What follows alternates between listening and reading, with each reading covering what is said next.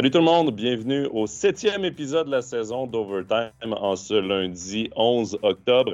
Je suis Jonathan Filion, avec moi j'ai mon acolyte Pascal Eberhardt. Salut Pascal.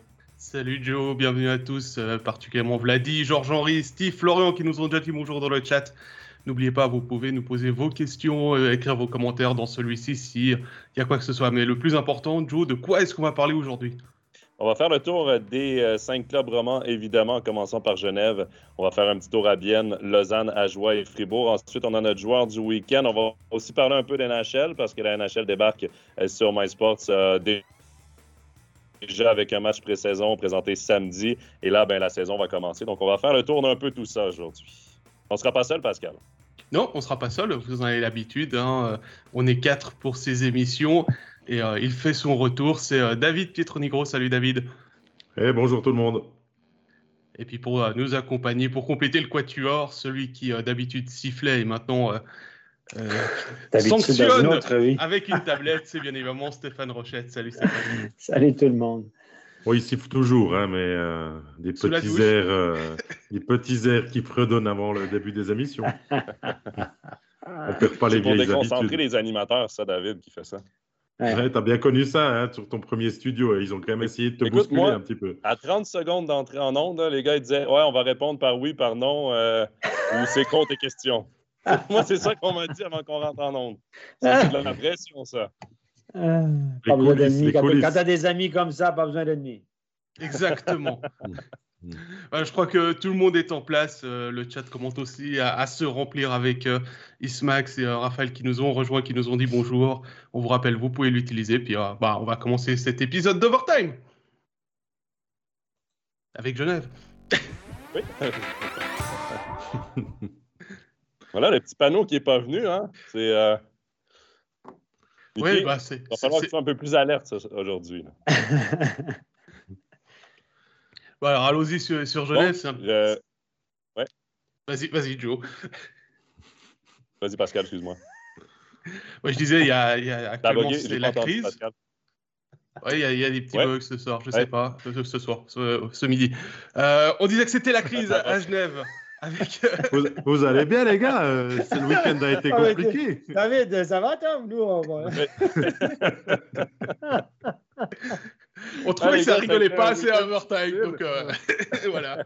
non, mais ma connexion en recense, les gars, n'est pas très bonne. Donc euh, désolé, je n'avais pas entendu la question. Euh, écoute, ça a été un week-end difficile. Je pense que ça a été encore plus difficile pour Genève le week-end.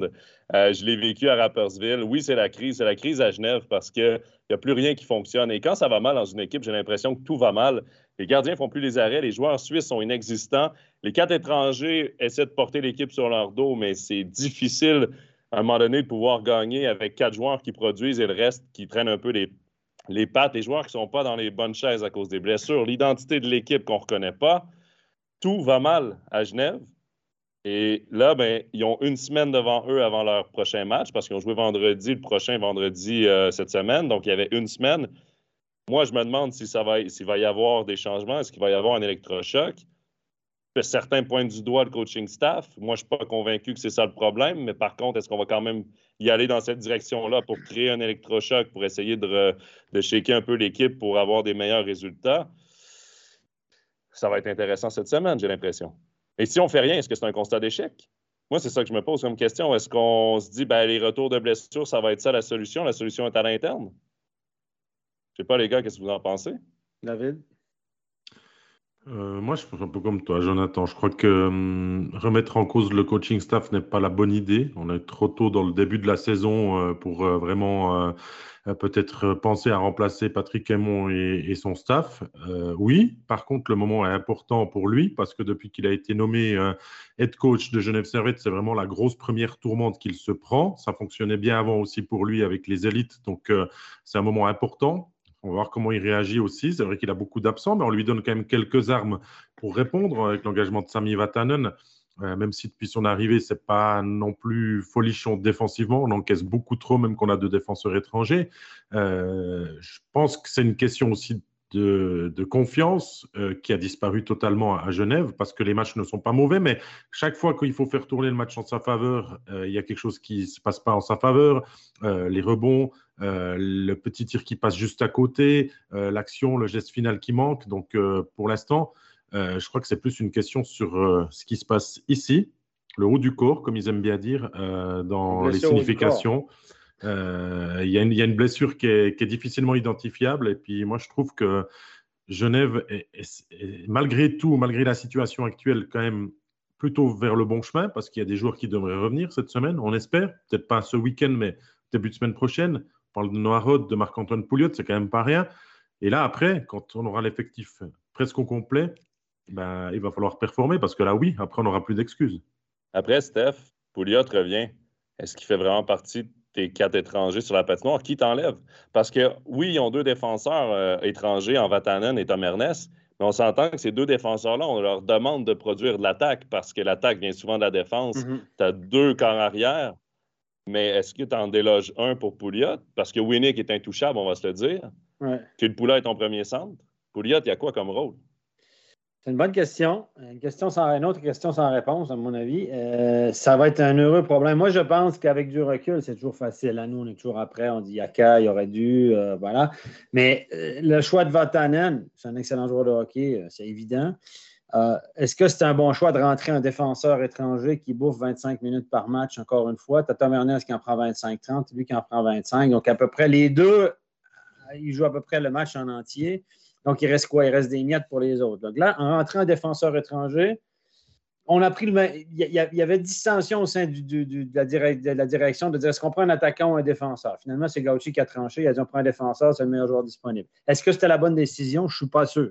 C'est à dire après, vous allez me dire. Vatanen est bon, mais ça a créé un déséquilibre euh, dans la défensive et il y a beaucoup de mécontents. Vous regardez Montréal ne joue pas du bon hockey. Carrère le coule tout à coup moins de temps de là. Jacques euh, joue pas vraiment du bon hockey aussi. Donc, tous ces gars-là ont perdu un rang, puis un gros rang, parce que c'est des gars qui bouffent, un gars qui bouffe 25 minutes par match. Donc, mais Steph, est-ce, qu'ils méritent plus de temps de glace? Parce que j'ai l'impression que tous les gars que tu as nommés là, ils ne jouent pas comme ils sont capables de jouer. Oui, mais après ça, ils ne jouent pas comme l'ensemble de l'équipe. Je dirais, mais est-ce qu'il n'y a pas une réaction? Est-ce On parlait de la blessure au du corps, là, euh, blessure morale, blessure au cerveau, blessure à la motivation. Ben là, on a l'exemple. Tu rentres, Tom Ernest qui joue déjà à moitié du match, tu en rentres un autre qui joue quasiment 40% du temps. Et puis là, tu t'espères que tes autres vont stepper up en prenant moins de temps de glace. C'est humain, là. Il y, a des, il y, a des, mécontents. Puis là, l'équipe perd. Fait que les, autres sont sur le banc et ils disent ben, voilà, c'est bien fait pour eux. On a rentré un défenseur et puis nous, on joue moins puis c'est pas de notre faute. Donc là, tout à coup, tu as des gars qui quittent le navire. je vous résume le truc en disant ben, nous, nous euh, c'est les deux stars, ils jouent. Moi, je pense que ça a déséquilibré un peu euh, l'aspect défensif. Moi, je, vais dans ta direction, Stéphane. Je pense que ça a un petit peu déséquilibré puis amené des tensions peut-être qui étaient inutiles sur le plan défensif, mais le problème, il n'est pas si défensif que ça. Vous enlevez les 10 buts qu'ils ont encaissés contre Ambry, euh, voilà, ça arrive un soir, tout va de travers et tout. Le, le, problème, il n'est pas si défensif que ça. L'offensive marque des buts. Euh, le problème, il n'est pas si offensif que ça. Euh, on marque des buts devant, on en encaisse beaucoup trop. C'est un travail aussi de toute l'équipe, peut-être, de revenir à un hockey plus défensif, plus euh, concis devant leur gardien. Leur gardien, c'est une autre thématique aussi. Hein. ça ne fonctionne pas très fort en ce début de saison. On se pose aussi beaucoup de questions à, à Genève. Enfin, voilà, Pascal, toi, tu n'as pas encore beaucoup donné ton avis. Euh, euh, on dit dans le chat, euh, on joue peut-être contre Patrick Aymon et tout ça. Moi, je ne suis pas d'accord du tout contre ça. Simplement que pour l'instant, on n'y arrive pas à faire mieux. Mais toi, tu vois comment la situation si bah, je, vous, écoutais parler. On a parlé d'attaquants, on a parlé de défenseurs étrangers. Mais finalement, le problème, est-ce qu'il n'est pas situé dans le choix de Vatanen du fait que Jonathan Mercier n'est pas encore de retour et n'est pas encore prêt à revenir au jeu? Parce que malgré tout, c'est un défenseur défensif. C'est le premier défenseur défensif de Genève. Euh, on le voit pas beaucoup. Il fait et pourtant il a beaucoup amené l'année passée avec son jeu défensif. Il stabilisait euh, la deuxième paire avec Marco Maurer et finalement c'est peut-être là aussi le problème. C'est peut-être pour ça aussi que Gauchi est allé chercher Vatanen en disant finalement j'ai un défenseur important qui est absent pour une longue durée. Donc il faut pouvoir le remplacer avec un défenseur un peu plus offensif. Alors oui, j'entends aussi les problèmes de que le Coultre a moins de temps de jeu, que Carrère a moins de temps de jeu, que Marel a moins de temps de jeu. Tu viens des signer à long terme. Là. ils ont connu des bons playoffs, Carrère le Coult. Tu as envie de les mettre en avant, tu mets de, leur accorder un vote de confiance, puis là, tu rentres un défenseur étranger par-dessus ça. Moi, je ne suis pas d'accord avec toi, euh, Pascal, parce que moi, je n'aurais pas engagé un défenseur si offensif. Alors oui, quand on a Vatanen qui se propose sur le marché, c'est aussi difficile des fois de refuser, hein, mhm. surtout que le deal a pu se faire et, tout ça. Mais pourquoi on n'a pas pris un rock défensif alors? Ben, David, le meilleur exemple, c'est bien. Tu as Yakovenko et tu Love qui amènent deux choses différentes à ton équipe. À Genève, tu as deux défenseurs qui sont bâtis sur le même style. Il y en a un gaucher, un droitier, c'est la seule différence. Mais c'est le même style de défenseur, défenseur très offensif. Et là, ben, et ça fait partie de l'évaluation des joueurs. Il y a Fabien qui demande est-ce qu'on peut dire que Genève a peut-être surperformé la saison dernière? Je pense que Genève était où l'équipe devait être la saison dernière? c'est dans l'entre-saison qu'il y a eu une mauvaise évaluation de qui pouvait prendre quel rôle. Et là, du coup, ça fait un effectif qui, avec des blessures, est très faible. Sont où les joueurs suisses? Parce qu'on parle des étrangers, là, mais les joueurs suisses sont où à Genève en ce moment? Puis c'est devant la cage, c'est en défense, puis c'est en attaque. Joël Vermine est ressorti aussi dans les commentaires. Pour vrai, euh, il faut lui donner une map de la patinoire parce que j'ai l'impression que c'est pas où est-ce qu'il doit aller puis qu'est-ce qu'il doit faire sur une patinoire. il est au centre. Il n'est pas à sa place, les gars. Il n'est pas dans la bonne chaise. Il deux joueurs. C'est ça. Il pas, pas le seul. C'est pas, le seul. On peut pointer du doigt Joël Vermine, mais, euh, mais on donne aussi des belles. Le monde, c'est pas réduisant non plus. Moi, c'est pas reluisant. Ouais, le on donne des responsabilités à Vuyamo, à Patry aussi, qui n'arrivent pas à produire non plus offensivement. Donc, euh, le problème, il est majeur euh, au pluriel. est-ce qu'il y a quelqu'un maintenant qui. Est-ce qu'à Lausanne, on, regrette moi? Et puis, si c'était à refaire, est-ce qu'on prendrait aussi un joueur comme Joris à Genève avec un. un vous allez me dire, à court terme, là, il rend quand même service, mais Joris, c'est le même qu'à Lausanne. Hein? Ce n'est pas le gars qui va te faire la différence. Il va te rendre service sur bien les tableaux, mais il ne vaut pas il ne vaut pas le, salaire qu'il reçoit. Et Genève, on l'a quand même pris. Donc, euh, est-ce que c'était un bon, bon pic, encore une fois? Est-ce qu'on a. Ceux qu'on est. Moy, on parle souvent de Moy. Vous l'avez vu cette année? Vous avez entendu son nom deux, trois fois, vous? Ben? Tout début de saison.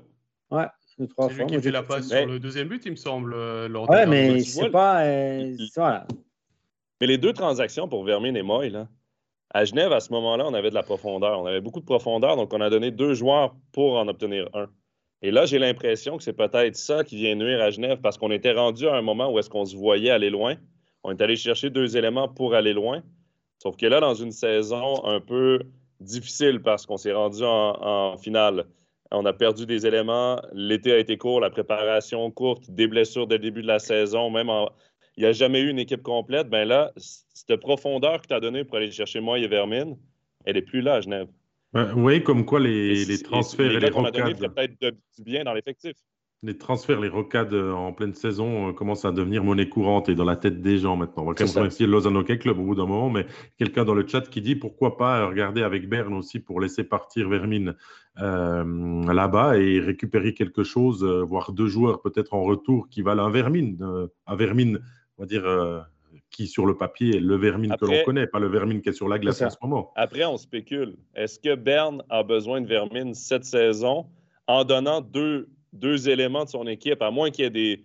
À moins qu'ils veulent se débarrasser de deux gars, là, mais tu ne donneras jamais deux éléments de valeur pour un vermine que tu as déjà signé pour l'année prochaine. Et c'est là que, Steph, tu, tu, reviens souvent avec les joueurs de location en parlant de Genadi. C'est peut-être là que Vermine pourrait devenir un joueur de location pour quelqu'un d'autre que Berne, pour une autre équipe que Berne éventuellement une équipe qui va aller euh, au titre à la fin de l'année puis venir renforcer une équipe jouer une demi-saison. C'est pas encore dans les mœurs, mais je pense que ça va venir. Après, c'est que hein, tu peux pas échanger des joueurs comme ça. C'est un nouveau contrat, le joueur doit renégocier une entente, etc. C'est assez compliqué en Suisse, mais ça commence à venir habituel, effectivement. Pourquoi pas le laisser aller? Comme par exemple, on en parlera plus tard. Moi, si Lausanne continue à être 50-50 euh, toute l'année, puis euh, milieu de classement, puis Fribourg peut aller jusqu'au bout, je ne suis pas surpris que Lausanne laisse aller Vermine avant la fin de la saison contre compensation ou plus si on tente. Il y a un dernier point qu'il faut quand même relever, c'est je viens de jeter un coup au stade de l'année passée. Euh, il y a trois tirs de moins du slot de, des attaquants de Genève depuis, euh, depuis le début de la saison par rapport à l'année passée. C'est quand même une grosse différence. Ça veut dire qu'il y a moins de tirs qui viennent devant le but ou ou avec des rebonds favorables. Donc c'est peut-être ça aussi euh, la problématique. On a vu euh, notamment avec euh, Brunner en début de saison qui marque tous ses buts depuis. Eh, est-ce que cette équipe-là est capable de nous faire un pile ou face, les gars? Parce que regardez, ramenez tout le monde, ramenez Richard, ramenez Rod. tout le monde tombe dans la bonne chaise ou à peu près. tu as le choix, tu as un étranger, tu as cinq étrangers, donc s'il y a une blessure, tu peux manœuvrer un peu, c'est un avantage et un inconvénient. Puis des clous se remet à arrêter l'époque comme l'année passée. Là, il est à 89, il est en dessous de 90. Mettons, qu'il revient à 93, parce qu'il était à 94, 95 en début de saison l'année passée, souvenez-vous. Donc, mettons que tout retombe en place. La vie normale revient, reprend son cours à Genève. Sur le papier, il n'y a pas de mauvaise équipe. Bah, non, hein? c'est pour ça que je dis toujours qu'il faut mieux euh, commencer euh, la saison mal que de la terminer. Si tu connais 10-12 ah. euh, mauvais matchs dans les dernières journées et puis que tu arrives au playoff en ayant 1000 patins droits dans le, dans le pied gauche, c'est sûr que c'est pas top. Donc, ça, c'est le pic de forme au bon moment. Voilà, oui. on, a, a un peu rigolé de ce pic de forme hein, dans certaines de nos émissions et de commentaires aussi, mais, mais euh, après, on a quand même joué plus de 20% de la saison déjà. Donc finalement, on avance quand même. Ah, on avance. Et... Les playoffs. Les playoffs. C'est pré-playoff, au mieux. Playoff, oubliez ça. C'est sûr que c'est pré-playoff pour Genève Servette. T'as beau, as beau finir fort, comme tu le supposes, pour encore que ça se passe. Ça, c'est pas encore fait. Euh, mais c'est vrai que sur le papier, il y a une énorme qualité à Genève Servette. Ce n'est pas une équipe qui a fait finaliste par magie l'année dernière. Non, non, non. oui, on a perdu au marque, mais on a quand même fait venir d'autres joueurs. Et après, en pré-playoff, tout peut arriver. Il peut même aller en playoff. Hein. Tout peut se passer. Hein. On n'est pas au bout d'une première surprise parce qu'après, les gens ils nous disent Regardez ce que vous avez dit là, le, 11 octobre 2021 et tout ça. On va nous le sortir facilement. Bah mais c'est vrai, vrai qu'il va falloir quand même commencer à gagner. Mais pré-playoff, en pré-playoff, c'est l'équipe que je ne veux pas affronter, c'est Genève Servette. Parce que s'ils retrouvent leur identité, puis moi, je parle d'identité, on n'a pas remplacé ce qui, amenait Eric Fair, je pense. On s'est beaucoup concentré à vouloir remplacer les points qu'amenait Linus Omark, mais le leadership, le côté physique, la hargne, la grit, euh, le terme français ne me vient pas, là, mais l'espèce de grit qu'amenait Eric Fair en son jeu l'année dernière, je ne pense pas qu'on l'a remplacé. Je pense que Noah Rod amène une dimension qui va dans le même sens qu'on n'a pas en ce moment. Je pense que Tanner Richard, euh, il, s'inscrit bien aussi dans cette identité de Genève qu'en ce moment, on ne voit pas sur la patinoire. C'est pas, moi, je l'ai vu à Rappersville, je ne reconnaissais pas cette équipe. Je ne la reconnaissais tout simplement pas. On nous demande si on a des nouvelles Tanner Richard pour un éventuel retour. En tout cas, pas de mon côté. Je crois que le club ne parle pas non plus trop d'une date pour l'instant. Messieurs, vous savez? Non Pas de nouvelles non plus. On parle, moi, j'ai entendu en coulisses là, vendredi que euh, Rod et Pouliot, ça s'en venait. Euh, on les attendait ben, patiemment. C'était dans les prochains jours, prochaines semaines que ce serait, euh, ce serait bon pour les deux.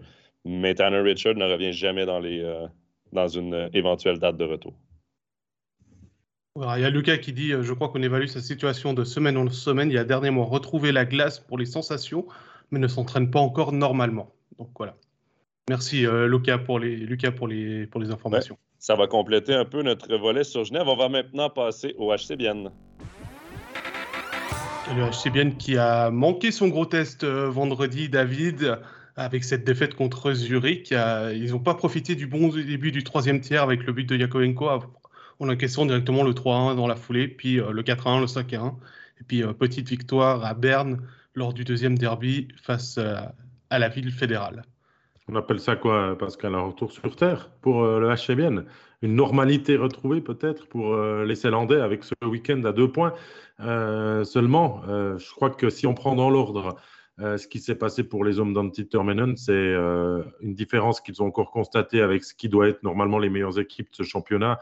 Euh, contre Zurich, ils ont vu que pendant 40 minutes, on peut régater, mais quand Zurich décide aussi d'accélérer, et avec les erreurs énormes de relance qu'ils ont fait aussi, Forster et Fait, là, ont perdu deux pucks qui ont permis à, Hollenstein et je ne sais plus qui est le deuxième à marquer des buts importants aussi. Euh, on n'arrive pas encore à, patiner à la même hauteur, même qu'on a fait un super début de saison, donc il y a encore du travail là-dessus. Après, contre Berne, ben forcément, c'est un derby, euh, il y a la suprématie cantonale, c'était à Berne, ça joue au tir au but, ça se joue pas à grand-chose, euh, il, y a eu du mieux dans le fond de jeu on va dire, même si en temps normal, ce HC se doit de battre normalement le CP Berne de ce qu'il est devenu. Euh, donc voilà, mais après, à, bien ce qu'on peut parler, je crois que c'est la bonne nouvelle du week-end euh, pour eux, c'est le retour de Gaëtan Haas, euh, qui avait manqué quand même pas mal de temps, qui, a pu, qui a pu revenir au jeu. après, c'est la, perte de Victor Leuve, donc ça fait un petit peu toujours une contrebalance, un petit peu si l'on veut, hein, parce qu'on a encore un étranger de moins finalement. C'est quand même pas facile, facile. Et je pense que Martin Steinegger va gentiment devoir bouger un petit peu sur le marché des transferts. Pourquoi Az n'a pas joué vendredi, messieurs, il a joué samedi? Expliquez-moi, là, le gars, ça fait un mois qu'il est loin. Est-ce qu'en 24 heures, il y a eu, pack, la, guérison miraculeuse, le petit coup de pouce, le petit. Euh, je comprends pas. Je comprends pas cette décision-là. Est-ce qu'on avait peur de le mettre vendredi pour dire, bah, de toute façon, s'il revient, puis on commence par une défaite, c'est pas bon pour lui, c'est pas bon pour l'image, puis on va le mettre vendredi, samedi, dans un match un peu plus facile, entre guillemets, à Berne. C'est que c'est, est-ce qu'on a fait de la politique? Est-ce qu'on a fait de la politique avec le retour au jeu de. de, quand tu es deuxième au classement, Steph, quand tu es deuxième au classement, tu peux vraiment coacher en disant Ouais, celle-là, je pense qu'on peut la perdre, donc on ne mettra pas As tout de suite. Tu as déjà des ben, constats d'échec en étant deuxième au championnat. Il faut que Pose la question, expliquez-moi ce qui s'est passé dans la nuit de vendredi à samedi. Expliquez-moi ça. Ben, en, quoi, en quoi Az était plus prêt samedi que vendredi? Est-ce qu'on voulait lui donner qu'un match durant le week-end, pas deux, ben, pour le retour? Ça doit, ça, ça doit être, ça doit être l'explication. David, tu sais, tout ce qui, tu, toi, David, tu sais tout ce qui se passe à Bien. Mais ça doit être ça, Stéphane. Forcément, il n'y a pas autre chose que peut-être qu'il a manqué un mois, qu'il s'entraîne un petit peu, mais qu'il n'avait pas le coffre, ni peut-être la volonté euh, de tenir deux, deux, matchs qui se devaient quand même d'être intenses. Parce que contre Zurich, euh, on ne se dit pas qu'on va le perdre le match, hein, surtout pas quand on est bien dès le début de saison, mais euh, d'aligner deux performances de haut niveau, de le remettre centre de ton premier bloc, c'était peut-être un petit peu trop. Donc, sur, c'est comme un gardien, peut-être. Euh, quand euh, vous avez trois matchs dans la semaine, vous ciblez un pour le donner à votre deuxième gardien. Là, on a ciblé un. Tu peux le mettre vendredi, puis pas, pas le faire jouer 20 euh, minutes. Tu peux le mettre vendredi, puis donner 10, 12, 15 minutes sur un troisième bloc, un peu de pipi sur ton deuxième pipi. Tu l'économises un peu, bon petit mâchage après le match, une petite, une petite, une petite bière. T'es bon, puis samedi, il est frais. Non, je sais pas. Moi, je ne m'explique pas ça. Puis en plus, on parle souvent, je vous êtes sponsor à Bienne, vous êtes un donateur, et on sait qu'il y a des merveilleux donateurs à Bienne et tout va bien, puis qu'on mouille pour le club tu as ton meilleur joueur, puis tu le fais jouer à l'extérieur, tu ne fais pas jouer à la maison. Je ne comprends pas ça. Moi, c'est comme le ah, premier gardien d'une équipe, tu, le mets devant tes fans. Hmm. moi, si on veut faire de la politique les gars. Non, mais moi, je, vais faire appel à mes 12 ans d'études en médecine hein, pour t'expliquer. À toi aussi, moi, j'ai arrêté à la deuxième année. c'est pour t'expliquer que le temps de, récupération, il est basé et il manquait juste 12-13 heures, en fait, dans le temps de récupération de Gaëtan pour qu'il puisse être parfaitement prêt pour le match. Non, mais, enfin, on ne saura jamais mais c'est vrai que ça peut paraître un petit peu surprenant de ne pas avoir commencé le vendredi et puis d'avoir joué que le samedi. Si le samedi, ça pète comme ça pourrait péter le vendredi, ben voilà, on n'est pas plus avancé finalement. Donc, c'est pas ça qui fait la différence non plus. J'ai une autre théorie, c'est qu'à mon avis, vendredi matin, il est allé sur l'entraînement le, sur euh, matinal, il a patiné, il a essayé à 100% de se donner à fond, et euh, là, il a senti une petite douleur qui le, qui le, gênait légèrement dans son patinage, et puis c'est lui qui a dit qu'il jouait pas le vendredi soir, parce qu'il ne se sentait pas à 100%. À mon avis, c'est ça, plutôt. Et puis le samedi matin, il a réessayé, et puis là, ça allait bien, donc il a dit Ok, je joue. Compte tenu que Bien joue encore demain, avec un autre derby euh, à Lille-Fils, c'est clair. Tu sais quoi, Stéphane Tu sais quoi? Demain, je crois que tu te déplaces à Lille-Fils. Oui, je serai là, bien sûr. Bah, tu iras poser la question à Gaëtan en avant-match. Comme ça, tu pourras nous amener peut-être un élément de réponse dans le commentaire. Euh, je, vais enquêter, je, vais faire mon Watson, je vais enquêter. Moi, les gars, j'ai une théorie euh, aussi. J'ai ma théorie à moi. Je pense que bien à regarder ce qu'Ajoie a fait avec Asselin, puis ils se sont dit, ouais, on le fera pas revenir trop, trop vite. Mhm. Possible, Parce que tu vois, on ne sait jamais, mais je trouve, je trouve quand même bizarre que c'est 24 heures. C'est pas une semaine, c'est pas deux jours. C'est ça. Si c'est samedi, samedi, tu attends une semaine de plus, tu joues pas ce match-là, tu prends pas de risque, ça lui donne encore une semaine de récupération. Trois, quatre jours, je peux comprendre. Mais là, 24 heures. Je sais pas. Parce que c'est Az qui a décidé. Dit, oh, Zurich vendredi, ça fait un petit peu mal. La Berne samedi, ça va aller mieux. Je sens que ça va aller mieux. Ça va être un peu moins compliqué. Non, je n'ose pas. imaginer que c'est ça, mais je trouve que c'est une décision étonnante. C'est tout. Ça m'a un peu surpris. Après, les gars, on, voit à quel point Zurich, quand ils ouvrent la machine, c'est une très, très bonne équipe de hockey. C'est la constance. Et, et Bien a été victime un peu de ça. Zurich a joué un fort match. Bien. Euh, Zurich sont allés perdre samedi à la maison. Contre qui? C'est contre Happy, je pense. Langnau. Oh, Langnau. Langnau. Mais, l'année passée, ils ont eu de la peine à faire euh, à jouer. Ah, ils ont eu une montée d'adrénaline contre Bien. ils, ont, ils, ont, tout donné. Ils ont tellement tout, donné. Ils ont eu un, ils ont eu un high euh, vendredi que samedi, euh, c'était compliqué. Mais ça, c'est Zurich, les gars, aussi. L'année passée, c'était pareil.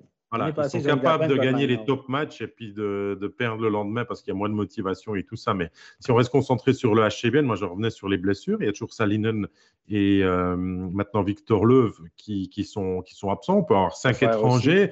On attend, on attend, on temporise du côté de Martin Steinegger. On sait que c'est une de ses grandes qualités, qui ne se trompe pas souvent, qui fait souvent des, bons choix, mais au bout d'un moment, il faut aussi donner au coach de nouvelles opportunités euh, de pouvoir se renforcer. Salinen, c'était euh, quatre semaines, je crois. Non, deux mois. C'était deux mois. C'était jusqu'à la pause de novembre. Et puis maintenant, Victor Leuve, on ne sait pas vraiment. Je crois qu'il a reçu un peu que sur la main en, début de match vendredi, qu'il n'a pas réapparu. Il a eu une minute euh, et quelques de, temps de jeu simplement. Donc, oui, il y a des joueurs suisses qui sont euh, au top niveau. Il y a des Kunti, des Brunner, des Hugli, des Haas qui peuvent, euh, qui peuvent amener euh, des solutions offensives. Mais on joue avec deux étrangers alors qu'on peut en avoir cinq. On va devoir quand même un petit peu annoncer quelque chose. C'est la question de Yarno dans le chat. Il nous demandait un étranger en plus selon vous pour bien vu les blessés. Alors, on rappelle qu'ils avaient déjà fait appel à, à Mathias Tretenes du HCC que bah, ils peuvent faire appel à lui quand Chaux de Fonds joue pas. Hein. On va être honnête, hein, ils vont pas tirer, ils vont pas dire à Chaux de Fonds non non vous jouez à un étranger, on a besoin nous d'un joueur étranger. et puis il y a Rayala qui remarque. non, il marque pas, il fait des pas. Il a marqué ce week-end. Non, il a marqué. Il a marqué un bon, mais deux buts, les gars. Il a deux buts depuis le début de l'année, le garçon, mais quand il a 11, 12 assists. Il s'est transformé, de, il est passé de sniper à fabricant de jeu. Ça, c'est la paternité, à mon avis. Je sais pas. Je sais pas. Il, a, il a arrêté d'être. Mais, je, mais, de ce qu'on entend, Stéphane, tu es d'accord Ça commence à un petit peu euh, discuter pas mal en coulisses pour quand même faire signer en tout cas un euh, renfort étranger à Bienne. il, y a, il, y a des, il, y a, il y a quelque chose qui va se passer cette semaine. Ah non, mais il faut. Il, faut. il n'y a pas d'urgence. Tu as le luxe de le faire dans une Varon, saison. les gars. Varon à bien. Ton ben, équipe ben, Varona bien, c'est ce que l'on a pu lire, mais Varona à joie, Varona bien, Varone euh, si. Euh, enfin, euh, Varone. Varone par là. Voilà. Varone, c'est pas en Italie Elle était facile celle-là.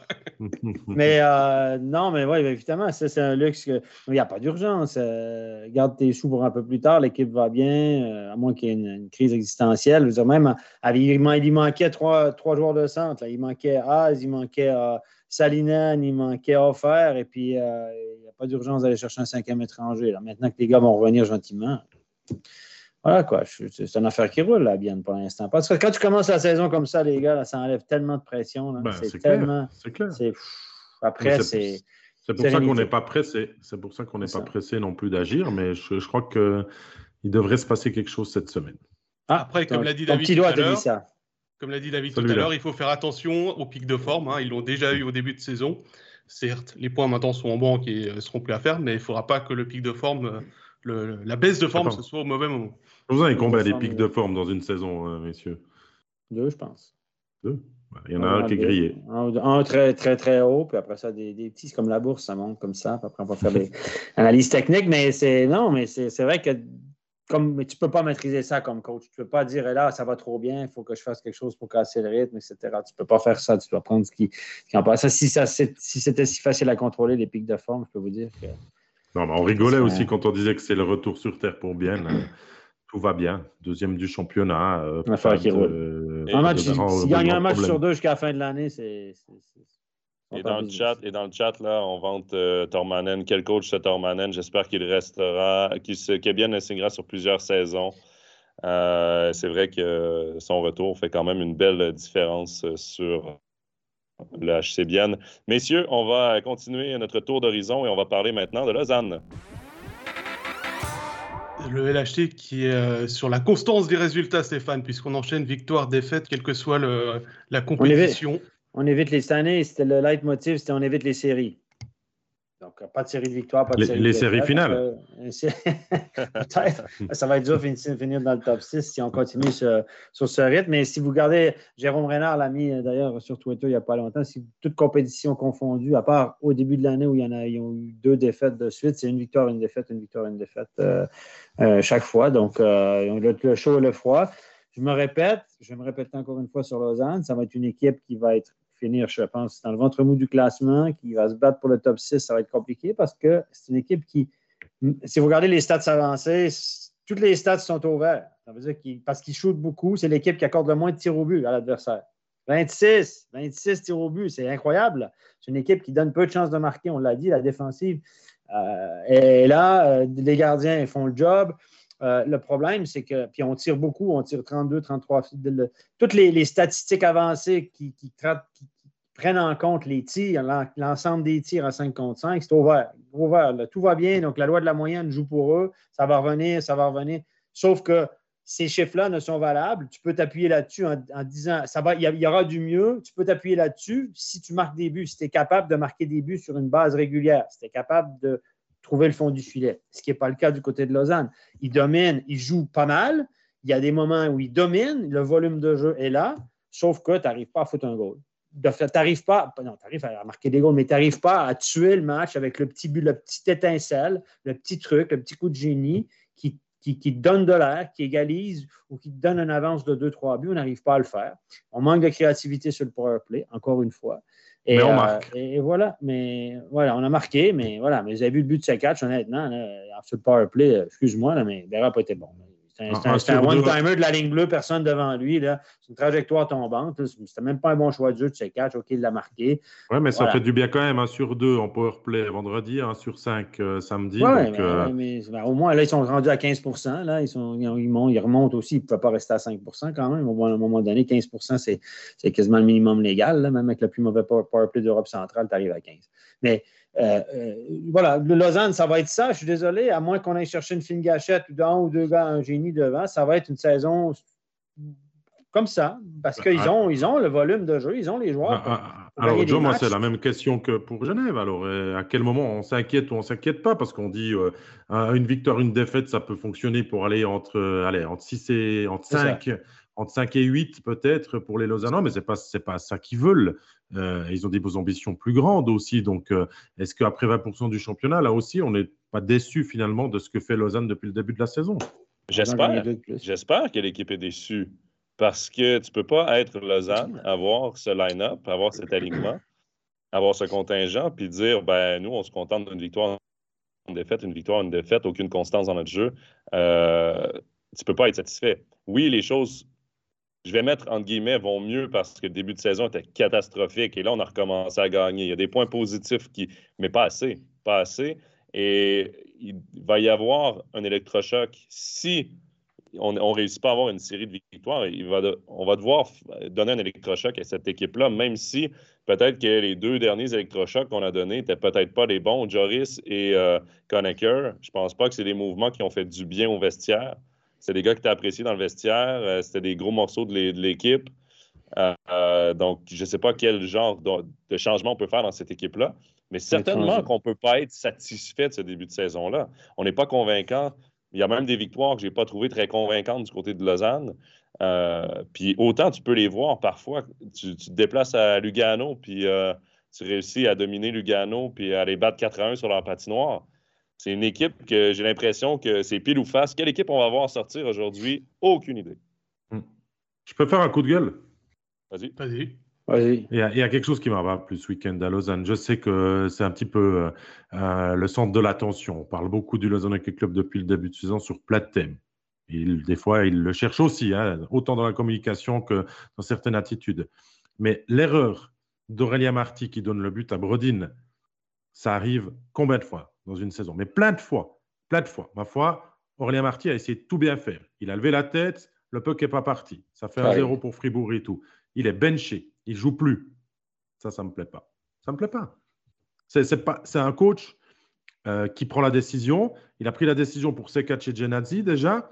Euh, c'est tout des tensions aussi qui, qui, est ramené sur les joueurs. On peut le faire punir un moment, mais on l'a quasiment pas revu du match non plus, Aurélien Marty. Donc euh, voilà, c'est une erreur qu'il paye cash.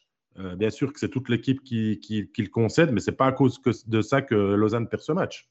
Je suis d'accord avec ton coup de gueule. Aurélien Marty, c'est un vétéran dans cette ligue-là. C'est un défenseur. moyenne gamme, disons 25 ans. Oui, un, jeune, vétéran. mais sa place est faite dans l'équipe, on s'entend. C'est un jeune vétéran. Il n'y a pas sa place à gagner. L'erreur, là, comme joueur de hockey, tu sais très bien l'erreur que tu as faite. Tu, tu, joues de malchance. Euh, je suis pas d'accord avec le fait de bencher un gars comme ça pour un truc comme ça. S'il y avait 18-19 ans qui fait une erreur comme ça, OK, peut-être que tu peux faire passer un message. Ben, tu, fais ça pour le protéger. 18-19 ans, il fait une erreur comme ça. Là, il est tout perturbé dans sa tête. Tu le protèges. Tu le protèges parce que, s'il en fait une deuxième, c'est une catastrophe. Je pense que Marty, honnêtement, euh, il avait compris. Il savait que son erreur, il, savait l'erreur qu'il avait faite. En tout cas, Lausanne n'a pas besoin de ça en ce moment. Tu crois qu'il le savait? Moi, je ne suis pas sûr. Lausanne n'a pas besoin de ça, Pascal. J'en suis sûr. Et je suis sûr que tu es d'accord avec moi. Il y a déjà beaucoup de choses qui se disent et qui se passent à Lausanne sans qu'on puisse encore rajouter on dire, un nouvel épisode de, voir peut-être Marty moins jouer même les prochains matchs. C'est une question pour Je suis tout à fait d'accord avec toi. Mais il y a, autre chose. Tu parlais, tu parlais de bencher Marty puisqu'il a fait cette erreur. Est-ce que Kenin et Fuchs ont été benchés après le 3-1 où ils partent en contre-attaque alors qu'il y a un overload dans le coin et puis c'est Spronger qui part avec le puck et puis Yeker se retrouve tout seul devant Stéphane? Je pense pas. Donc là, tu donnes un mauvais message aussi à Aurélien Marty. Tu te le mets à dos pour en tout cas une semaine. Euh, moi, je suis pas, je suis, d'accord avec toi, David. C'était pas je peux comprendre qu'on soit dur et puis qu'on veuille euh, montrer, mais euh, tu le punis quelques minutes ou alors tu viens lui parler, et tu lui fais exploser le tympan en lui disant que c'était pas ça, mais lui, le joueur, en revenant au banc, il le sait déjà. Enfin, même au moment de la passe, il le sait déjà. Là, tu dis, tu, tu peux prendre un moment avec lui, lui parler, mais surtout l'encourager. Tu sais très bien que c'est le genre d'erreur que Marty ne refera pas. C'est le genre d'erreur que tous les défenseurs font une fois dans la saison ou presque. parfois, parfois c'est un but, parfois c'est juste une chance de marquer puis le gardien te sauve. J'ai lu. Aurélien euh... Marty, là, tu lui mets la main sur l'épaule, tu lui dis Hey, celle-là, oublie-la, tasse ça de côté, reste pas dessus, focus, prochain chiffre, tu rembarques remets-le en confiance. J'ai lu dans un journal, maintenant je ne sais plus lequel, alors je ne veux pas dire d'erreur euh, pour me tromper et tout ça, que euh, on prend l'exemple de Damien Brunner qui parlait de son entraîneur euh, Antti Termenen, qui disait qu'il y a des libertés, que quand on, dans le jeu, on peut faire des erreurs, que c'est permis dans l'attitude. Apparemment, avec le coaching staff de Lausanne, on n'a pas le moins de faux pas qui est permis. Hein. Et, si tu n'as jamais droit au faux pas, puis que c'est toujours une conséquence qui suit, tu sers ta canne, tu essaies de faire le moins d'erreurs possible. Et c'est là que tu perds ton jeu, c'est là que tu vas en faire des erreurs. Moi, c'est moi, j'ai que la, problématique, c'est qu'il va regarder son puck et plus regarder devant lui, et puis il risque de se prendre une charge dans la gueule et euh, de finir à l'infirmerie avec une grosse commotion. Parce qu'en fait, c'est ça, il regarde, il regarde, devant lui, puis le puck, il passe sur le talon de la, la palette, et puis il fait la passe avec le talon de la palette où il n'y a aucun contrôle du puck. C'est une question qu'il faudrait poser à John Fuss, savoir pourquoi. il y a sûrement une raison, euh, parce que John Fuss n'est pas stupide, là, et comme nous.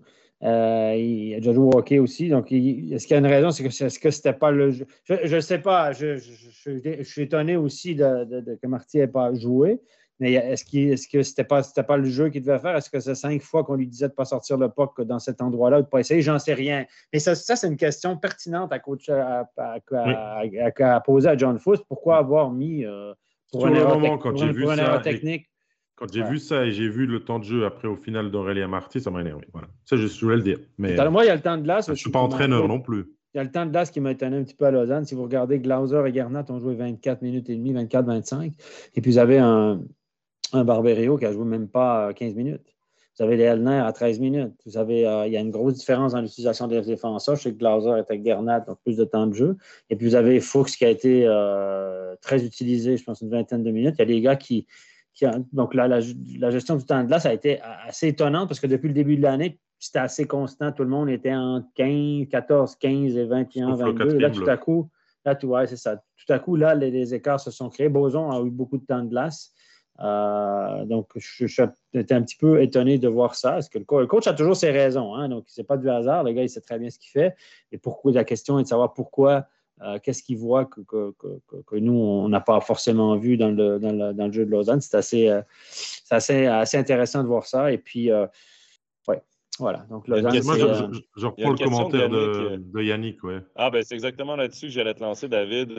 Est-ce que le powerplay est justement un problème de prise d'initiative possible ou la peur de perdre un puck et se faire bencher? Parce ben, que. je pense pas.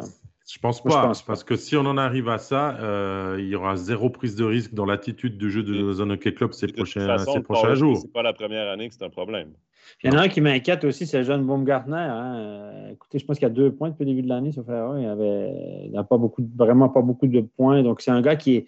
On s'entend que c'est un joueur unidimensionnel offensif. On allait le chercher pour son sens du jeu, qui va compléter des jeux. Il est bon de la ligne rouge ou de la ligne bleue jusqu'au but compléter des jeux, trouver des lignes de passe. C'est pas un gros shoot, c'est pas un gros patineur, mais il a un bon sens du jeu. C'est un gars qui peut jouer sur un pipi.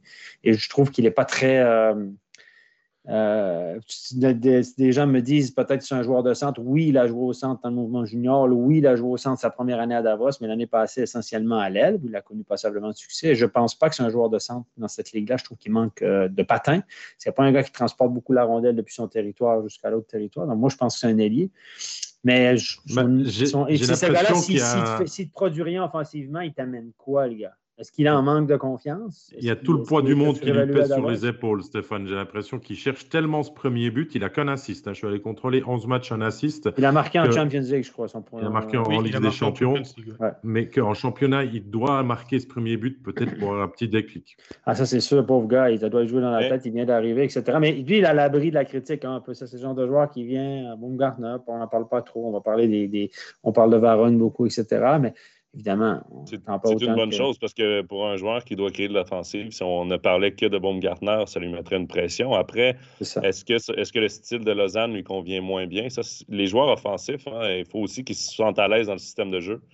Euh, est-ce qu'à Davos, euh, on lui donnait un peu plus euh, de liberté en faisant, ben, écoute, concentre-toi sur l'attaque, de toute façon, nous, la défense, c'est autre chose. Et là, ben, il y a peut-être plus de responsabilités, euh, peut-être qu'il se pose plus de questions parce qu'il y a des responsabilités différentes ou ainsi de suite, ou parce qu'on on attend autre chose de lui ou plus de lui. Il faut voir. Mais il est encore en développement. Il est très jeune aussi. Oui, il est très jeune. Il est en 2000, donc évidemment, mais on est allé le chercher quand même parce qu'on, pour ses qualités euh, offensives, on s'entend là-dessus. Hein. C'est pas, il a pas le même profil que, que Boson et tout ça. Donc, c'est pas le même profil de joueur. Lui, c'est typiquement le joueur, s'il fait une erreur, tu vas lui mettre la main sur l'épaule et tu lui expliques euh, euh, qu'est-ce qu'il a fait faux et qu'est-ce qu'il doit faire euh, juste la prochaine fois, puisqu'il est encore jeune. Mais reste que c'est quand même une semaine importante, un week-end important qu'attend Lausanne. C'est deux clubs bernois. si je regarde, ils sont attendus à Bienne vendredi et ils reçoivent Langnau ce week-end. quand on reste sur une défaite contre Fribourg, sans avoir vraiment pu répondre et prétendre peut-être à, gagner ce match, euh, il va falloir peut-être décider d'enchaîner ce week-end. Oui, mais là, ils jouent en Champions League cette semaine. Je pense qu'ils se déplacent à Mannheim, sur erreur, dans un match qui ne veut rien dire. Oui, parce que c'est un match qui ne veut rien dire. Donc là, tu prends l'équipe junior élite pour aller là, probablement, et tu reposes, euh, tu reposes un paquet de gars. Non, mais ils doivent le gagner, Stéphane, avec ce qu'on a dit au début de la partie sur Lausanne, vu qu'ils ont perdu samedi. Demain, ils doivent gagner contre Mannheim. ah, c'est le temps de casser la série maintenant. Casser la série, ah, les deux défaites de suite, et puis pour enchaîner deux après, peut-être. Non, mais je ne sais pas. Mais donc, c'est clair que la priorité ne sera pas sur le match euh, à Mannheim. C'est le temps de faire jouer euh, des gars qui jouent moins, protéger, reposer certains autres, parce qu'avec la Ligue des Champions, ça fait quand même un programme assez chargé. Un déplacement comme ça en début de semaine, bon, Mannheim, ça se fait assez bien en, quart. Mais, euh, mais voilà. Donc, c'est clair que Lausanne n'a pas trouvé son rythme, se cherche encore. il y a beaucoup de Peut-être qu'on entendait trop de ce Lausanne. Peut-être qu'on l'a surévalué. Je ne sais, rien. Moi, je pense que je reviens toujours avec ça. Je pense que c'est le manque de punch à l'attaque qui fait qui donne aussi cette perception-là du jeu de Lausanne. Parce que gardien et défensivement, on n'a pas grand-chose à redire, je crois, pour l'instant. Non, non, non, on l'a dit. Hein, c'est l'équipe qui est très, hermétique défensivement. Ouais. messieurs, ça, ça, conclut bien ce volet sur Lausanne. On va maintenant passer à Joie. À joie où on a fait euh, avec euh, Alex et, Stéphane des petites plaisanteries sur tirer du positif des euh, deux défaites du week-end. Victoire morale. Victoire morale, exactement, pour, pour les Ajoulots avec ce but en ouverture de match, enfin, contre le cours du jeu contre Fribourg, à Fribourg, et puis ce, cette victoire dans le deuxième tiers contre Davos samedi. finalement, ils ont offert une belle résistance face à deux équipes qui sont en forme actuellement. Mais euh, bah, il manque quand même toujours ce petit euh, truc en plus pour permettre à Joie d'aller défier les grosses équipes actuellement. Et puis surtout, bah, il manque deux joueurs étrangers. C'est les deux joueurs actuellement qui manquent le, plus. Surtout pour euh, décharger de nouveau un Philippe Michael DeVos qui enchaîne 26 minutes de jeu contre Davos samedi. En plus d'avoir passé plus de 3 minutes sur le banc de pénalité puisqu'il a été pénalisé deux fois, la deuxième pénalité ayant amené le 3-1 de Davos. Je sais pas, messieurs, vous n'étiez pas euh, avec moi, si Stéphane, euh, à distance sur le, sur le match, mais. moi, j'ai tout écouté, j'ai tout écouté ce moi, que dit. moi, j'ai une question pour toi, euh, Pascal. Alors, peut-être que toi, tu as suivi le match à Ajoie contre Davos. Comment tu as senti l'équipe Parce qu'avant le match, on a quand même beaucoup mis le focus sur le début de rencontre. Gary le disait aussi, parce que dimanche avant, hein, pour rappeler à ceux qui ne s'en souviennent pas, euh, le match a été dans les grisons. Il y avait 3-0 après même pas 5 minutes de jeu, 4-0 après 20 minutes. Comment t'expliques que l'équipe repart encore, mais presque dans la situation identique. But annulé après 17 secondes et 2-0 après 2 minutes 30. Enfin, je sais pas, on a quand même travaillé là-dessus et on n'arrive pas à, arrêter, euh, euh, la fuite.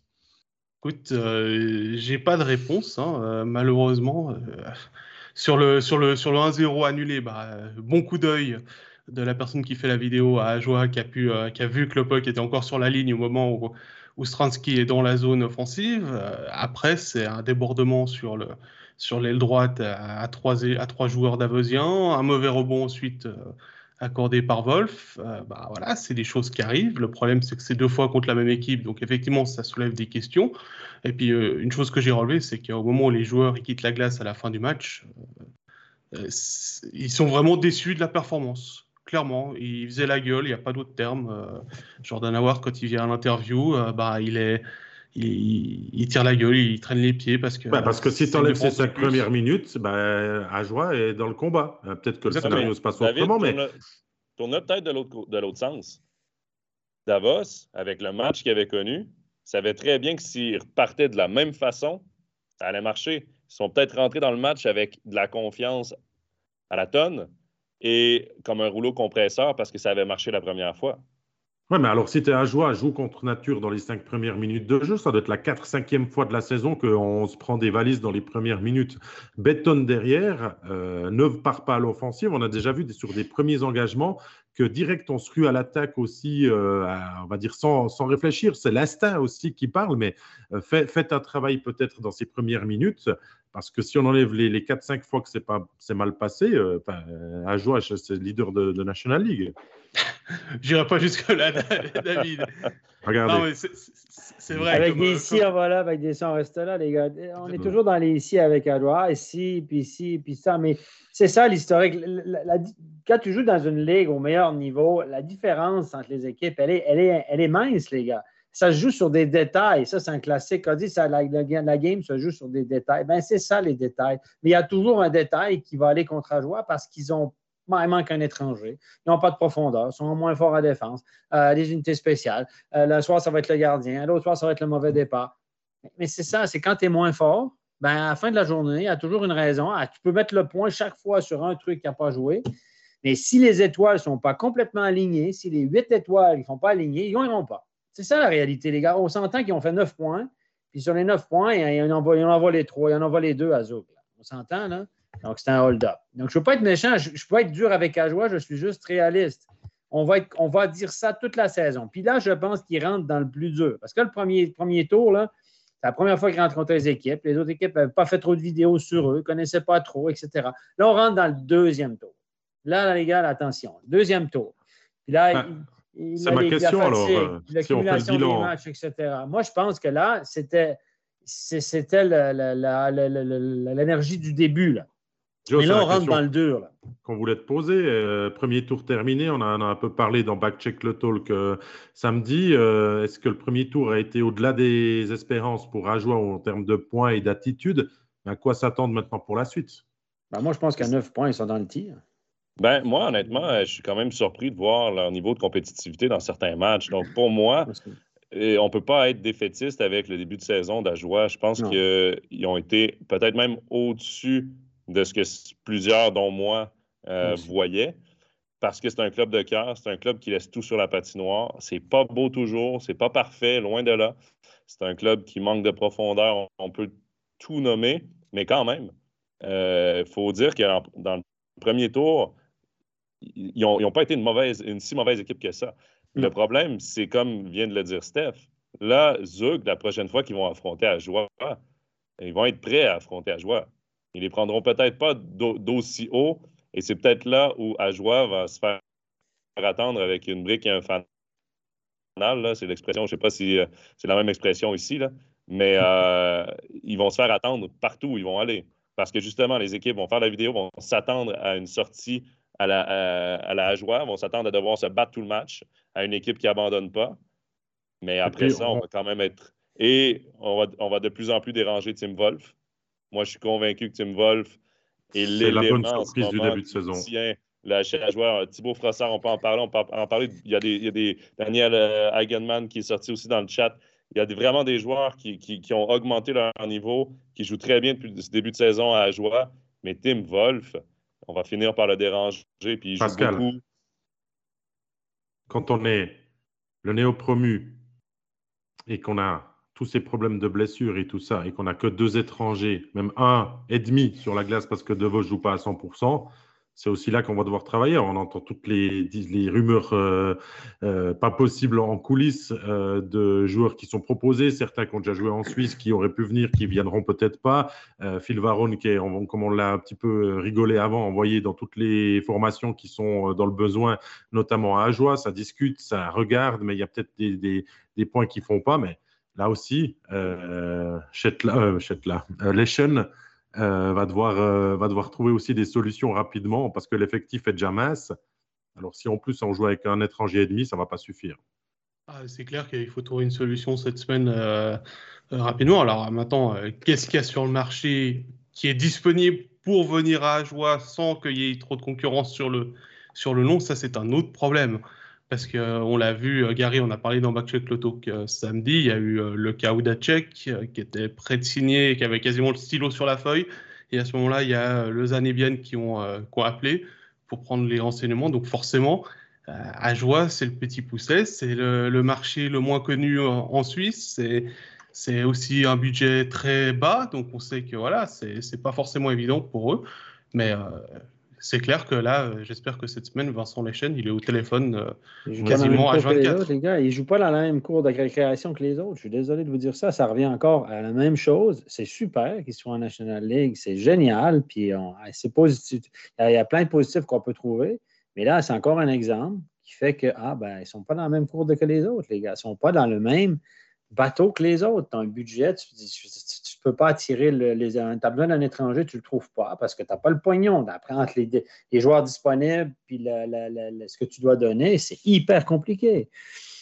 C'est comme ça. Je, je reviens toujours à la donnée de base. Est-ce que c'est la bonne ligue pour eux? voilà, c'est super. c'est génial pour nous d'avoir à jouer. Mais là, au bout d'un moment, c'est parce que si tu arrives, c'est compliqué. Si tu n'arrives pas à trouver engager un étranger parce que tu n'as d'argent. C'est compliqué, mais c'est pas si compliqué que ça, Stéphane. Il n'y a, y a, pas tout qui peut cliquer. On n'attendait pas d'Ajoie qui joue un hockey exceptionnel. Euh, ils ont eu la chance, ils l'ont saisi de, de, monter. C'est normal qu'ils se retrouvent dans cette situation. Et même, on le dit, nous, on est même presque surpris de la rapidité d'apprentissage. Hormis les débuts de match, pour le reste, on a vraiment progressé pas mal. Donc, c'est normal. ils ont fait un bon premier tour, c'est pas ça qu'on dit. On l'avait prévu, l'énergie. La, Donc, à leur place, moi, je dis qu'ils le sont. Ils le sont, ils le resteront en tout cas deux ans. Donc, euh, voilà. je vais aller dans le chat un peu pour rebondir sur ce que vous, euh, vous venez de dire. Il y a Morissette qui dit euh, À jouer est en apprentissage. Dans chaque métier, on ne peut pas attendre qu'un apprenti sache faire la même chose qu'un professionnel. Laisser le temps au temps. Et c'est vrai que dans le reste de la saison, il va falloir quand même voir Ajoie aller de l'avant. Si Ajoie n'avance pas et n'apprend pas, il est là le problème. Il y a Joris qui, euh, pour revenir un peu à Steph, ce que tu disais, euh, Ajoie pourrait-il se tourner vers un joueur qui est recalé des camps d'entraînement de NHL? Ça va être difficile avec ce qu'on peut proposer. Ben, Parce que ces joueurs-là, s'ils sont prêts à venir, ils vont sûrement aller dans des plus gros marchés où on leur offre plus d'argent. Ben oui, ben oui, ben oui, les gars, c'est ça qu'il faut vous rendre compte, c'est qu'il y a un marché qui existe pour ces, joueurs-là. Et puis, si tu ne peux pas jouer dans ce marché-là parce que tu n'as pas les moyens, voilà, c'est une réalité, c'est comme ça. Il y a des gars, déjà à jouer, ça n'attire pas. On s'entend à jouer, c'est un, petit, un, petit bled dans le nord de la Suisse, etc. La ville n'est pas séduisante pour un gars Est-ce que les moyens, ils ne les ont pas? Stéphane Est-ce ben, qu'ils ne veulent pas les donner parce que finalement, est-ce que tu ne peux pas, pour un joueur qui vient en cours de saison, le payer plus que tous tes autres joueurs? Ça, c'est peut-être pas une autre ben, question aussi ben oui, tu peux pas. Ça fait partie de, la, problématique d'une équipe qui est peut-être pas à sa place. C'est ce que je dis. Je ne veux pas être méchant, je suis juste pragmatique et réaliste. Si tu ne veux pas défaire une masse salariale parce que ton plus haut salaire, c'est 120 000 net, les gars, tu es dans la merde. Dans une ligue où, le 120, où la majorité des quatrièmes lignes de cette ligue gagnent plus que ça. Il faut vous rendre compte, les gens ne se rendent pas compte de la réalité du, terrain. Je veux dire, ont beau dire qu'il ne répond pas au téléphone, peut être dur avec lui, mais quand il téléphone et il dit que tu as, quoi offrir, ben, 10 euh, 000 euh, francs par mois, euh, peut-être. Pardon? Le gars va dire Pardon? Non. Si tu veux avoir une pointure, le gars, il 10 000 fois par mois, il va dire Non, mais tu rigoles, là, je, non, je, vais attendre, je vais passer mon tour parce que je vais avoir trois fois plus. Mais, même dans une autre sponsor ou que le budget le permet, est-ce que toi, en tant que directeur sportif ou qu'entraîneur, non, tu, autorises un joueur à venir payer plus que tout le monde? Dans ton vestiaire, tu le perds aussi. Ben oui, mais ça fait partie de la problématique. Tu vas perdre ton vestiaire si tu donnes plus que tes quatre étrangers en place qui ont été fidèles à ton club, dont deux ont été hyper fidèles, etc. Là, tu viens de perdre ton vestiaire, effectivement. Puis si tu vas chercher un gars à licence B National League qui gagne deux fois plus que tes meilleurs joueurs, tu peux pas. Ça fait partie de la problématique. C'est l'ensemble des trucs que je vous dis, c'est que justement, c'est qu'ils ont fait face à la réalité du terrain. Il y a l'euphorie. Puis moi, je reviens sur l'apprentissage. Ce qu'elle a dit, euh, c'est Morissette, c'est ça? Elle a dit, c'est intéressant. Moi, je suis d'accord. OK, tu l'apprentissage. Est-ce que tous ces joueurs-là vont vraiment s'améliorer? Est-ce que tu prends les mêmes l'année prochaine puis tu repars? Est-ce que l'équipe sera meilleure? Elle, elle, elle, va s'améliorer puis les autres pas? Mais, bien, sûr, mais en, même temps, l'apprentissage. Mais l'apprentissage, tu n'étais pas en, National League pour apprendre, les gars. C'est ce que l'on a dit, c'est que maintenant, on a fait un constat qu'il est plutôt bon après 10, euh, 12 matchs. on est dans le tir. Euh, on est dans le tir, un petit peu plus haut. Euh, et tout, mais c'est que maintenant, on va entrer dans la phase difficile, si on résume ce que, ce que l'on dit depuis le début en, prenant en compte. Et après, il y a aussi, comme c'est discuté dans le chat, des questions de permis de travail dans le canton Ça, du Jura. Il sont capables d'en avoir un permis B. Voilà, c'est Régis, Régis Jérôme qui était au match qui nous ont aussi expliqué qu'on a 17 permis de travail pour des joueurs hors Europe et puis que peut-être on a possibilité d'en avoir un. Euh, voilà, c'est des longues discussions qui se font aussi au niveau. Ça, c'est aussi un autre problème. C'est ça, c'est un autre problème. On est dans un plus petit canton, etc. Raison pour laquelle Phil Varon pourrait venir, par exemple. C'est la réalité. C'est la réalité du terrain. Et lui, il a déjà un permis. Donc, ce qu'il a déjà, il est transférable. Donc, ça ne sera pas un nouveau permis dans le canton de Jura. Gars, erreur, la technicalité. Là. Moi, ce que je vois dans tout ça aussi, là, tous les problèmes que vous venez de dire, les permis, l'effectif, tout ça, pour moi, ça a donné une mauvaise gestion de certains dossiers, dont Guillaume Asselin. Guillaume Asselin, le week-end dernier, quand il est revenu, on était en studio, Steph et moi, on était surpris qu'il revienne parce qu'il n'était pas à 100% et tout le monde le savait. Qu'est-ce qui est arrivé? Il se reblesse, même chose, et là, il est sorti pour trois semaines au minimum. Euh, c'est la pression de jouer, parce que la pas pression de, jouer. Après, c'est peut-être le joueur. Tu pris parce que tu viens de perdre Hazen, puis tu dois, tu dois remplir ton effectif, mais tu prends, tu, tu, tu, pas tu forces, mais tu mets la pression à un joueur pour qu'il revienne plus vite. Résultat, tu le perds pour trois semaines et là, ça complique encore plus les choses. Est-ce qu'on aurait pu être patient? Je pense qu'à jouer, on n'est pas patient parce qu'on n'a pas le luxe d'être patient. Mais à un moment donné, ça te rattrape toujours. Et Guillaume ça. Asselin, ça fait partie du truc qui fait que voilà, est-ce que voilà, tu ne peux pas te permettre ci, tu ne peux pas te permettre ça, tu ne peux pas engager un étranger.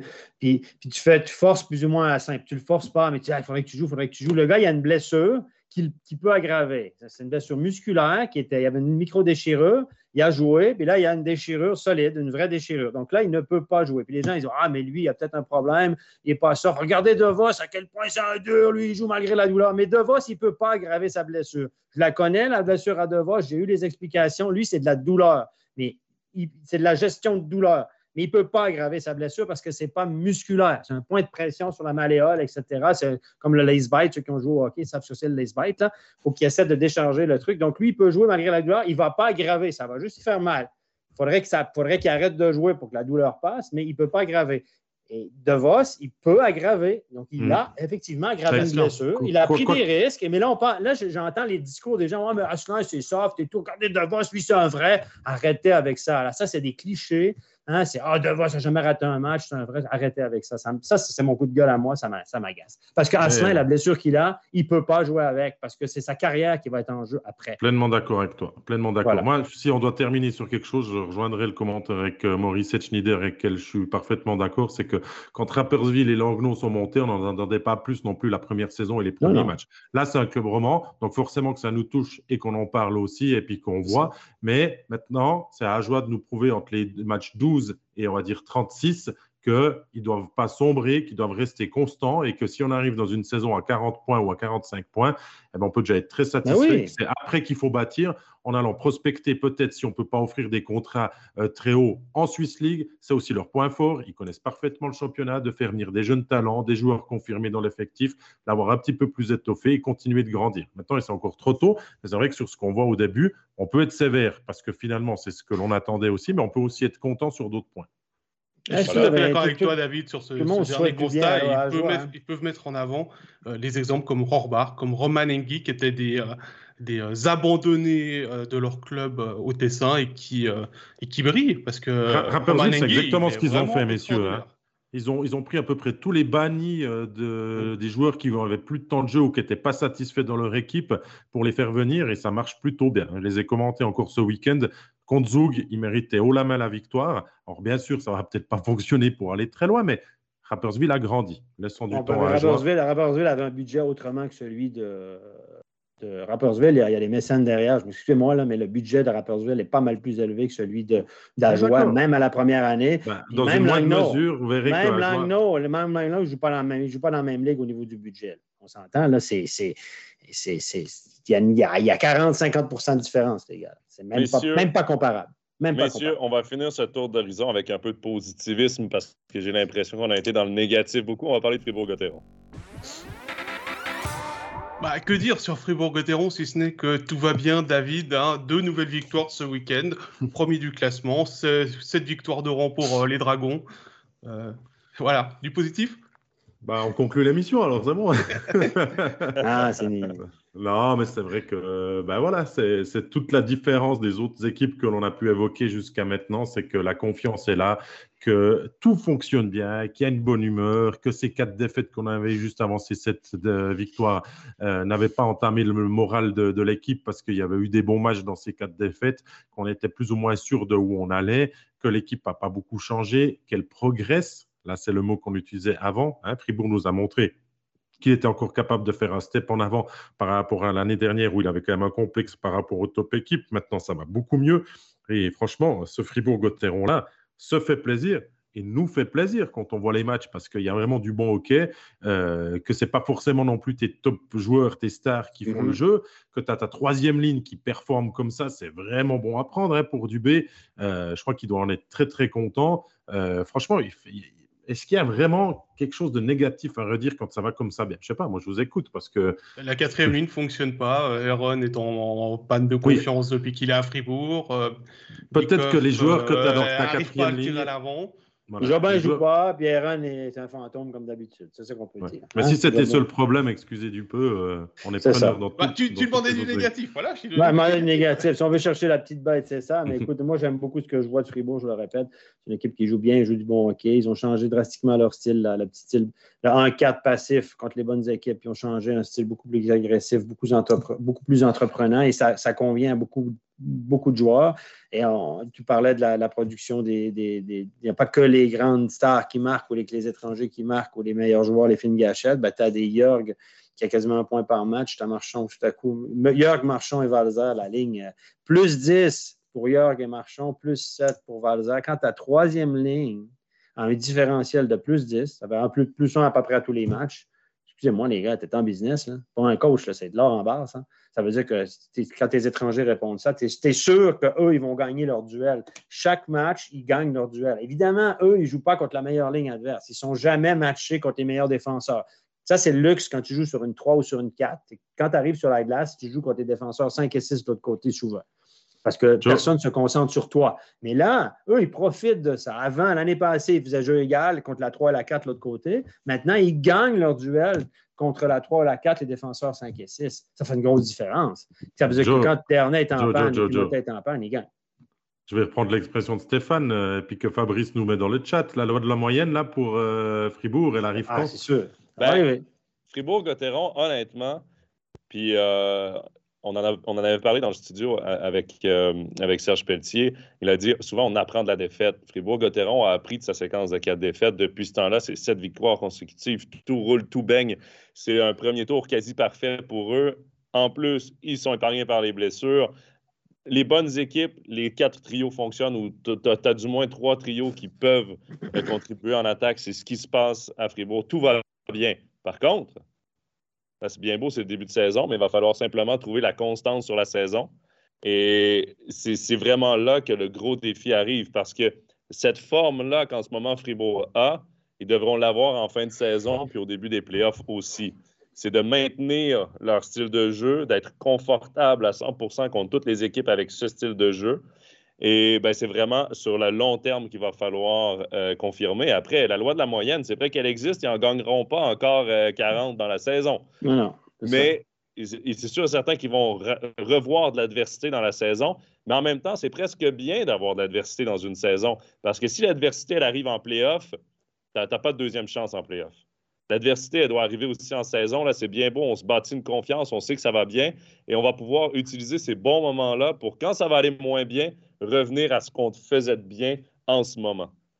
C'est là vraiment que c'est important, la séquence que Fribourg vit. C'est un peu comme bien, euh, un gros pic de forme en début de saison. Euh, il va falloir gérer maintenant le reste euh, plutôt avec facilité normalement pour aller dans le top 6 parce que Fribourg s'en est donné les moyens et le début de saison, on ne va pas disparaître du, du, jour au lendemain comme ça. Mais c'est vrai que c'est vrai que bah, maintenant, il va falloir continuer de jouer un hockey toujours très très bon et qu'on va passer par des moments plus compliqués. Et c'est dans ces moments plus compliqués qu'on verra aussi le caractère de l'équipe et le caractère du coach. Ce qui va être intéressant, c'est euh, la fin de la série et comment ça va se passer juste derrière. On l'avait dit avec Vienne euh, quand, euh, ils avaient, quand ils ont fait leurs huit victoires pour commencer, que c'était intéressant de voir comment ils allaient réagir à partir du moment où ils allaient commencer à perdre. On l'a vu, ils ont perdu deux matchs, ils ont ensuite gagné. Euh, bah, là, maintenant, on attend, entre guillemets, cette première euh, défaite de Fribourg euh, pour mettre fin à cette série et voir comment est-ce que ça va réagir derrière. Là, on verra le caractère de l'équipe, on verra le caractère du coach. Comme tu le dis, David, on sait que, voilà, Christian Dubé est quelqu'un qui a du caractère. Il l'a montré durant la série de défaites avec des déclarations choc une nouvelle fois dans la presse et notamment notre micro. Ce sera le moment peut-être où euh, Fribourg va réellement montrer son vrai visage. Et même s'ils viennent en reperdre 4, hein, admettons qu'ils perdent un des deux ce week-end, c'est pas grave. C'est pas grave. Ils ont mis les points à l'abri et ils vont pouvoir continuer à regarder. Il faut juste pas tomber trop bas non plus. Il y a les gars dans le chat, il y a Gaétan qui demande comment faire pour relancer Yannick Heron. Tout a été essayé. Il a été engagé pour marquer pour jouer sur le power play. Là, il n'a pas sa place sur le power play. Est-ce qu'un prêt pourrait être une option pour lui? Je pense que l'effectif, les gars, je ne sais pas ce que vous en pensez, mais à Fribourg, on n'a pas une tonne de joueurs. S'il y a des blessés, Aaron va avoir son importance. C'est une question pas de confiance. Ça. ne pas te permettre ça. Et puis, euh, écoutez, qui, va vouloir de Yannick Aaron à demi million de francs par année? Excusez-moi, parce que c'est tout le monde le sait. Là. Qui veut de Yannick Aaron à 40 000 francs par mois? Sérieusement. Pour, ce qu'il donne, personne. Personne. Lui, son prochain contrat, là, je vais vous dire un truc. Là. là, il y a eu une chance à Lausanne, il y a eu un regain de vie à Lausanne une année, ça a redescendu normal. Hop, on l'a pris à Fribourg, on a donné une chance, il y a quelqu'un qui a cru en lui. Est-ce que quelqu'un va croire encore en lui? En même pas, même pas un joueur de location, parce que c'est même pas un joueur de caractère. Il, y en a, même sur le power play, il n'est plus aligné. Puis je reviens, tu parles du power play, Marchand, Valzer et puis, euh, et puis euh, Marchand, il y a, ils ne jouent même pas sur le power play, puis ils font des points, les gars. Donc, euh, tout va bien. Donc, si tu rends des gars sur le power play, c'est un de ceux-là qui mérite Après, le problème à Fribourg, il vient peut-être que les joueurs que tu as sur ta quatrième ligne, c'est pas là qu'ils doivent. Parce que quand tu as Bikov sur les derniers matchs, Aaron et Rossi, c'est quand même pas ça qui doit être ta quatrième ligne en temps normal. C'est des joueurs, quand tu les as sur la quatrième ligne, tu es content, ça veut dire que normalement tu as un bon équilibre et tout ça, mais c'est des joueurs qui se doivent de faire du jeu offensif et pas forcément mhm. du jeu euh, que l'on attend d'eux sur la, quatrième ligne. En tout cas, pas Yannick Aaron. Rossi peut peut-être avec son gabarit un peu plus défendre, Bikov est ultra polyvalent, mais Aaron, c'est quand même pas sa place. C'est pas là que tu vas le mettre en valeur. était sur le powerplay lors du, euh, du, match de samedi à Lausanne. Euh, il était, en tout cas, sur le dernier but de Fribourg, il est sur la glace avec la ligne de powerplay. J'ai vu que euh, Christian Dubé avait un petit peu euh, remanié ses lignes de powerplay à ce moment-là du match. Je n'ai pas regardé si c'était sur l'intégralité euh, du match ou non. Il y a Fabrice qui dit Aaron, il faut l'échanger contre deux caisses de bière et une paire de cervelas. C'est ce que j'aime bien chez nos abonnés, c'est qu'ils ont une touche d'humour et puis qu'ils deviennent tous directeurs sportifs. Il y a un qui dit il faut envoyer à Joie. Non, mais moi, je pense, moi, je pense qu'Aaron avec des lacets roses à Joie, ce serait nickel. et il y a Florian, y a Florian qui a répondu hein. que c'était trop cher quand même les deux caisses de bière et, euh, et la paire de cervelas. Hein. Donc euh, peut-être que Lila Rose, c'est peut-être le. Euh, c'est contre c'est peut-être la solution. je suis sûr que Gary Chian, il le prendrait, Yannick Aaron, hein, parce que c'est un gars qui est offensif, il peut te marquer un petit but de temps en temps, etc. Mais imaginez qu'il gagne à peu près quatre fois le salaire des, plus gros salariés de la joie. Ça dépend si c'est Fribourg qui l'envoie là-bas et qui continue de payer une, partie, une grosse ah. partie du salaire, ça peut peut-être intéresser Gary et Vincent. Peut-être, mais l'étroitesse du contingent à, Fribourg est assez. Euh, on a dit, hein, Fribourg, ce qui les gâte, c'est les blessures. Parce qu'ils ont un contingent très, très mince. Ils ont été épargnés depuis l'année passée par les blessures. Il n'y a pas eu de grosses blessures. Oui, il y a Fura qui a été loin un petit moment, mais euh, ils n'ont pas été trop touchés. Donc euh, là. Mais, Aaron a bien, Aaron a Joie, Aaron a Berne, Aaron un peu partout, mais Aaron pour l'instant, pas bon. Pour l'instant, Aaron a Fribourg. 4. Mais David, tu parlais justement du quatrième bloc. Je pense que les gars qui sont sur le quatrième bloc ont eu la chance de se prouver en début de saison. Ils ne l'ont pas fait. Eux, en ce moment, il faut qu'ils travaillent encore plus fort. Et quand il y aura des blessés, quand il y aura la moindre chance de monter dans l'effectif, il faut qu'ils la prennent. Ils n'ont que eux à blâmer d'être rendus sur ce trio-là. Alors, quand ça va comme ça bien, pourquoi, quand euh, tu n'es pas satisfait de certains joueurs, tu ne les laisses pas en tribune puis tu ne laisses pas des jeunes dans cette quatrième ligne? Moi, je te retourne la question. Une question qu'il faut poser à Christian Dubé. Très bonne question parce que oui. C'est pas le moment de former un peu Gaétan Jobin, par exemple? Ça, je dis rien. Jobin, il a joué deux minutes là, contre. Quel match ont joué contre Ajoie? Il a joué deux minutes ou trois minutes? Parce que ton avenir, c'est qui? C'est Jobin ou c'est Aaron? Tu cherches des identités régionales. Jobin, c'est un petit gars du club, ça. Bah, disons qu'il faudrait éviter un deuxième David Ebicher. Pour la publicité du club vis-à-vis Ah, mais officiellement, Fribourg, on dit officiellement, le message subliminal à Fribourg. Il a joué 7 minutes 15, euh, Steph. 7 ah, minutes 15 contre un joueur. Ah, c'est en fin de match, probablement. Parce que moi, j'ai regardé, je pense qu'il y avait deux minutes euh, à, deux périodes. Mais peu importe. Mais le, le c'est pas assez. Tu dois le faire jouer contre un joueur. Excuse-moi, là. Je veux dire, euh, voilà, je, tu m'as fait perdre mon idée. Ah, David Ebichard. Parce que là, le message subliminal qu'on entend, Raphaël Berger est venu chez nous. Là, il a réglé ses. Subliminalement, il règle ses petits comptes à gauche, à droite sur les critiques. Là. Il le dit très poliment, mais c'est bien placé. Un petit commentaire ci, un petit commentaire piquant là. En fait, le sous-entendu que David Ebichard n'a pas été assez patient. le, sous-entendu, c'est que David Ebichard, à 20 ans, il en demandait beaucoup trop il n'a pas été patient, puis c'est normal qu'il reste sur le banc des matchs entiers et qu'on ne l'utilise pas parce qu'il y avait des bonnes raisons. Puis regardez Marchand à quel point il était patient. Mais Marchand, ça fait sept ans qu'il est sur le banc à Fribourg, les gars. Sept ans, ils l'ont signé à 17 ans. Euh, je n'appelle plus ça de la patience, moi. Puis Christian Dubé, là, quand il parle de patience, j'aimerais lui rappeler que lui, qui était un super hockeyeur junior, meilleur, un des meilleurs au Canada à son âge, qui a été repêché, je pense, début deuxième ronde par les Rangers de New York. Lui, là, quand on l'a renvoyé en AHL, il a fait une année lui est parti en Suisse. Il a dit non, non, non, non, moi, je ne joue pas en HL, je repars en Suisse. Donc, parlant de patience, là, ce que je dis. Il dit aux jeunes faites, faites ce que je vous dis, faites pas ce que moi j'ai fait. Petite parenthèse. je trouve ça un peu facile de la part de Fribourg, surtout de Raphaël Berger, parce que ce n'est pas son rôle de parler de ça, de venir chez nous et dire Ah, ben là, les jeunes, les jeunes à Bichère et puis Glauser et tout ça qui sont partis, qui jouent ailleurs puis qui font pas mal par ailleurs, parce qu'ils ne sont pas assez patients. Je trouve ça cheap un peu. Excusez-moi. Ça, c'était mon petit coup de gueule sur Fribourg. Je trouve qu'on est rendu overtime. Non, mais ça m'a agacé parce que j'ai entendu dans l'overtime. Je n'étais pas là, mais moi, je l'aurais relancé là-dessus.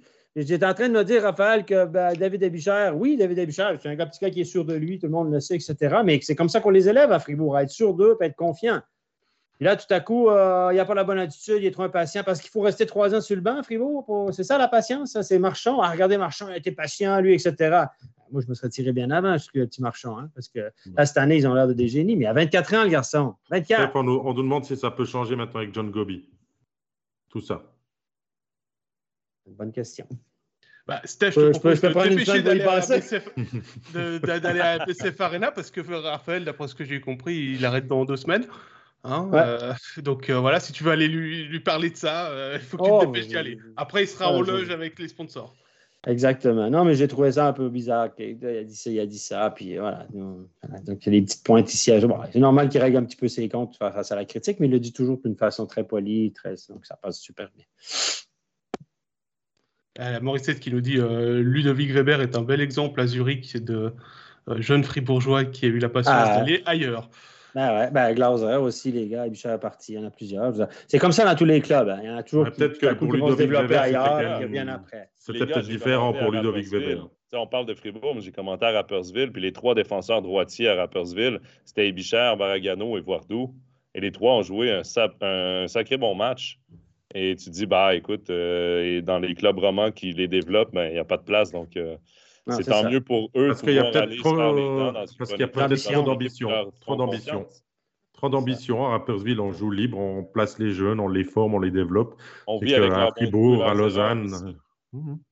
Et Gaëtan on pose une bonne question finalement. Est-ce que jouer en quatrième ligne, c'est la bonne place pour Jobin? On n'a pas dit qu'il devait jouer en quatrième ligne, on a dit qu'il devait mieux l'intégrer, c'est-à-dire lui donner plus de temps de glace et peut-être le monter en troisième, voire d'essayer quelque chose. C'est difficile peut-être de bouger tes deux premières lignes, mais, bon, quand tu es à 7 sur 7, tu es leader du quand Ça va mal, quand ça va mal, on ne peut pas intégrer des jeunes parce qu'il faut gagner le prochain match, comme à Genève ou n'importe où, etc., ou à jouer, peu importe. Tu ne peux pas. Quand ça va mal, tu dois gagner le prochain match, te coach, tu ne peux pas se le permettre. Quand ça va bien, ben, tu ne veux pas te faire de chimie. quand est-ce que tu fait jouer les jeunes, les gars? Que tu l'intègres quand, ton jeune, si tu ne l'intègres pas d'un bon moment où il n'y a plus de pression, etc. C'est la question que je pose. Puis clairement, pour répondre à la question qui a été posée, Jobin, c'est en tout cas pas un joueur de quatrième bloc. On s'entend, là? Pas du tout. C'est un joueur offensif, talentueux offensivement, qui a un petit côté tricheur, comme tous les joueurs offensifs, comme Kylian Motet, etc. Il peut devenir un Kylian Motet à Fribourg. Il peut devenir un Kylian Motet, puis avant 30 ans, à mon avis, parce que lui, il peut shooter le puck, etc. Après, euh, on peut parler d'éthique de travail, patata, c'est un jeune, machin.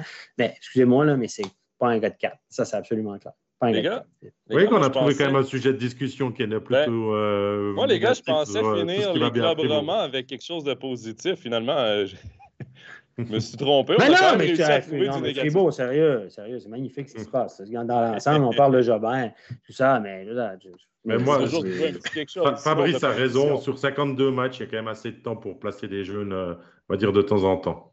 Pas dans on l'a vu, à part ça, on l'a vu avec Bougro euh, la semaine passée à Longna, où il descend de la deuxième ligne. Donc, c'est aussi possible de placer un jeune sur les deux premières lignes pour lui donner du temps de jeu.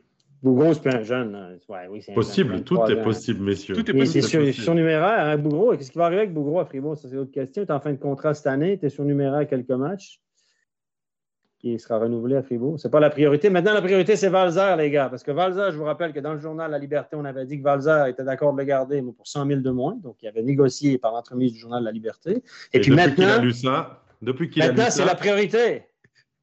Il maintenant, c'est la priorité. Vous avez vu? À 100 000 de plus, ça fait des points que ça ligne. tu es aussi bon que le dernier match que tu as joué. Puis là, c'est devenu une priorité.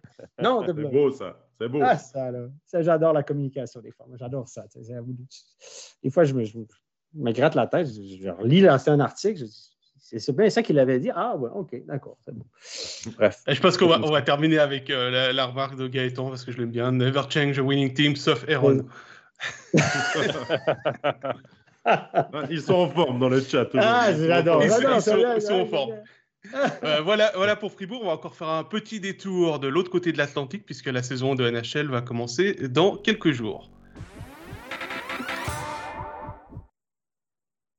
Et puis, on aura 10 joueurs suisses qui ont passé euh, la dernière coupe d'effectifs qui a eu lieu euh, ce week-end, avec quelques surprises, avec notamment Grégory Hoffman qui a fait sa place à Columbus, Thaler aussi à, New Jersey, puis après, les, autres sont un peu plus attendus, Niederreiter, Kourachev, Souter, Fiala, Yosi, Ishier, Meyer et Koukan. Et il y aura 5 joueurs qui ont été envoyés en AHL, dont Yanis Moser. Messieurs, finalement, on va parler de, de Yanis Moser pour commencer. Est-ce que c'est une surprise de le voir envoyé à Tucson, au Tucson Roadrunners, le club école d'Arizona? Non, c'est le passage qu'il devait faire. Yanis Moser, c'est sa première saison en Amérique du Nord. Il est super jeune, 21 ans encore. Euh, les Coyotes de l'Arizona, quand ils l'ont drafté en deuxième ronde, clairement, pour utiliser un choix de deuxième ronde, ils c'est qu'ils voyaient quelque chose en lui. Ils veulent être patients envers lui parce qu'à l'âge qu'il avait, il aurait pu simplement attendre que le draft se passe et, lui faire signer un contrat, mais il voulait s'assurer de l'avoir et de l'avoir vite parce qu'il avait peur qu'il soit repêché euh, avant qu'il puisse le faire. Donc, c'est de lui apprendre le hockey nord-américain, c'est de lui apprendre à jouer sur les petites patinoires, un jeu plus physique. La AHL est une très bonne école pour les jeunes joueurs comme, comme Yanis Moser parce que c'est un jeu dur. Tu as tout le monde qui veut monter en, NHL, puis tu as les vétérans qui sont là, qui, espèrent avoir une, une, chance, une dernière chance en carrière. C'est c'est un jeu qui est très difficile, mais c'est une bonne école pour lui. Et de toute façon, quand tu regardes le top 6 défensif de l'Arizona, c'est pas une grosse équipe. L'Arizona, va être franc, ça va être une des pires de la, Ligue cette saison. Mais je pense pas vraiment qu'il y avait sa place. Surtout qu'on a un autre jeune en Arizona qui est Victor Soderstrom, qui est un choix de première ronde, je pense un top 10, qui est mhm. très prometteur. Je pense qu'on va mettre nos énergies sur lui en défense pour l'instant et on va laisser Moser. J'ai une, question pour vous trois, messieurs. Est-ce que quand on le coupe de cette manière, qu'il sait qu'il ne va pas pouvoir débuter tout de suite en NHL, on lui parle derrière, on lui explique un petit peu ce qui l'attend et qu'est-ce qu'on veut de lui, ou simplement c'est comme euh, des fois on a l'habitude d'avoir un numéro, on dit bah tu fais pas tu fais pas l'équipe et puis tu vas aller en HL, point c'est tout. Est-ce qu'on lui parle? Parce que le joueur serait peut-être plus tenté à rester si on lui a expliqué un petit peu ce qui l'attend ces prochaines semaines et peut-être le, réintégrer dans, un futur qui soit proche ou même un petit peu plus lointain, ou alors de dire aux joueurs bah, qu'ils sont un petit peu perdus à son âge aussi, dans ce grand pays, et qu'il ait plutôt envie de revenir en Suisse. Je sais pas, est-ce que Steph, toi, tu connais peut-être un petit peu aussi avec ton fils, comment ça se passe Est-ce qu'il y a des bonnes discussions là-bas? C'est clair qu'il y a des bonnes discussions. C'est clair que quand tu coupes un gars, tu ne dis pas, tu ne mets pas une feuille au tableau, puis tu dis, toi, tu prends l'avion ce soir, puis tu t'en vas là-bas.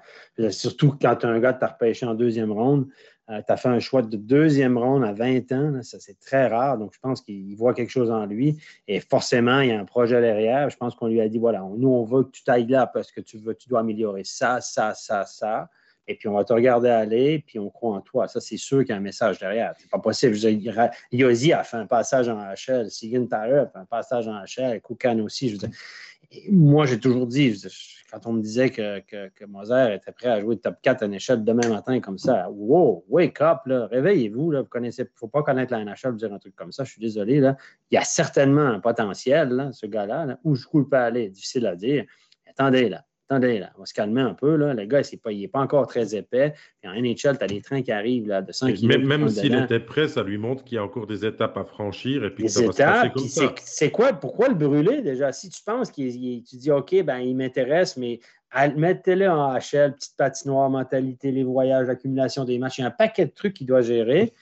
Vas-y, gère ça une année ou deux, pas, pas d'urgence, puis on va te prendre quand on, plutôt que de garder en haut, comme te mettre 7, 8, puis pas te faire jouer, etc.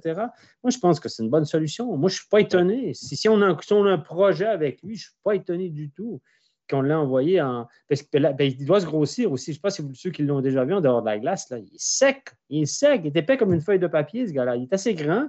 Il mesure 1m85. Il ne fait même pas 80 kilos. Hey, en NHL, ça ne fait pas 80 kilos, mon ami. Tu un poids plume. Hein? Je veux dire, la moyenne de poids en NHL, c'est 93 kilos. les défenseurs, ça passe à 95. Excusez-moi, mais il va se faire blesser. Moi, j'ai toujours dit, les matchs que j'ai commentés, que j'ai vus attentivement à la bien, ce gars-là, il se fait frapper solidement en Suisse. Il se faisait frapper solidement trois, quatre, cinq fois par match, des mises en échec, mais solides parce qu'il ne se protégeait pas, parce qu'il faisait le bon jeu. Il jouait, il prenait le check, il encaissait le check, ce qui est une bonne attitude. Un NHL, là, se faire assommer. Là. il faut qu'il apprenne à gérer ça. C'est une petite patinoire. Attendez, c'est un autre niveau de jeu physique. Alors, moi, je crois que pour son développement, c'est excellent. Je pense qu'on croit en lui. Il aura toutes ses chances après de monter parce qu'on en a fait leur premier choix d'Arizona cette année, euh, fin de deuxième ronde. Et euh, moi, j'étais très étonné qu'il sorte en deuxième ronde déjà, petite parenthèse, parce que, écoutez, c'est un gars de 20 ans, troisième année d'éligibilité. Rappelez-vous que le draft précédent, c'était en octobre l'année passée, les gars. Donc, huit mois plus tard, on ne l'a pas pris dans les sept rondes. Arizona ne l'a pas pris. A aucune équipe qui l'a pris dans sept rondes. Puis huit mois plus tard, il sort, il sort en deuxième. Qu'est-ce qui a changé? Parce qu'il a fait des points à bien? Peut-être, peut-être. c'est pas nécessairement que ça que je vois. Euh, avec le COVID, la difficulté de voyager, certains joueurs qui ne jouaient pas, je pense que les rapports d'évaluation des joueurs ont peut-être été un peu modifiés et peut-être qu'on avait un rapport étoffé sur Yanis Moser et on s'est dit, ce gars-là, on est sûr de ce qu'il peut nous donner parce que nous, on voit ça, ça, ça, ça, alors que mm. les autres, c'est plus des points d'interrogation. Donc, prenons euh, Même avant qu'il fasse... pour nous même avant qu'il fasse ses points et sa superbe dernière saison à Bienne, il était quand même euh, vanté par Patrick Fischer pour sa grande maturité. Donc, même avant qu'il brille et puis qu'il tape dans les yeux de presque tous les recruteurs, il y avait déjà quelque chose qui avait été décelé. Donc, Arizona va essayer de le mettre maintenant euh, en valeur. Et, mais tu sais, les, les, comparaisons que j'ai entendues, là, j'ai, vu des, mais... spécialistes, des pseudo-spécialistes de NHL qui me faisaient des comparaisons avec Ozzy. C'est-tu pas. C'est, c'est, c'est, c'est, c'est la mauvaise comparaison. un gars. C'est, pas bon pour lui. C'est mauvais de le comparer. C'est pas un comparable. C'est pas du tout le même jeu. Bon, messieurs, vu que vous êtes les spécialistes. Merde, c'est, de mettre des attentes élevées comme ça. parmi les autres Suisses. Parmi les autres Suisses, qu'est-ce qui vous a plu? On peut, peut-être parler, euh, on peut peut-être Greg Hoffman. Greg Hoffman. Bien sûr, bien sûr. Bah, moi, je suis, très content pour lui, même s'il a joué en quatrième ligne euh, ces derniers temps. Il arrive dans un club où les Européens ont la chance de pouvoir jouer, puisque le, DG est finlandais. Euh, il retrouve un ami avec Elvis Merzlikins. je pense qu'il est arrivé dans le bon contexte pour pouvoir faire sa place en NHL. Maintenant, il va falloir qu'il confirme, ça va être le plus important. Il va avoir sa chance sur les premiers matchs. Euh, il va falloir qu'il confirme, qu'il s'adapte aussi au rôle qu'on va attendre de lui, puisque pour l'instant, il est en quatrième ligne. C'est comme Gaëtan Haas euh, il y a deux ans. Il va falloir qu'il prenne ses marques, qu'il trouve rapidement son, son, jeu. Et puis ensuite, il, doit, il devra euh, peut-être gravir les échelons. Les gars, moi, je regarde sur les ailes à Columbus, là. les ailiers gauches, les ailiers droits. Le seul point d'interrogation pour moi et la seule chance que je vois pour Gregory Hoffman sur les trois premiers trios, c'est un certain Max Domi qui n'est pas indélogeable. Sinon, pour le reste, à cause de son attitude. Sinon, pour le reste, sur les trois premiers trios, je vois Hoffman déloger personne parce que les gars ont de l'expérience NHL, sont des beaux talents. Euh, on peut parler de Patrick Lainé, Jakub Varacek. Euh, c'est des gars indélogeables, je veux dire. Et, et ben, Texier est au centre, là. Hoffman ne jouera pas au centre, mais c'est là où ça devient peut-être compliqué pour lui de se faire sa place et il devra saisir l'occasion dès qu'elle arrive parce que Gregory Hoffman ne peut pas jouer sur une quatrième ligne en NHL. C'est pas ce style de joueur-là. Mais si, si, tu prends ton mal en patience, tu acceptes de commencer en quatrième, euh, tu découvres aussi euh, la ligue et tout ça, et tu profites des blessures pour te montrer. Ben, ben écoute, un, un, joueur qui n'était pas dans la bonne chaise, là, que la plupart des gens qui nous suivent ont vu l'année passée, c'est Charles Hudon. Charles Hudon est un marqueur, il jouait sur une, quatrième ligne à Montréal. Est-ce que ça lui a servi? Jamais. Euh, à un moment donné, si tu mets un joueur dans la mauvaise chaise, Hoffman ne peut pas remplir le rôle d'une quatrième ligne en NHL. Une quatrième ligne en NHL, c'est une ligne défensive d'énergie qui frappe. tu joues à 4 contre 5. Tu joues à 4 contre 5. Tu mets de côté ton aspect offensif pour vraiment ta responsabilité défensive. Je ne vois pas Hoffman briller dans un rôle comme ça et s'adapter à un jeu dans un rôle comme ça.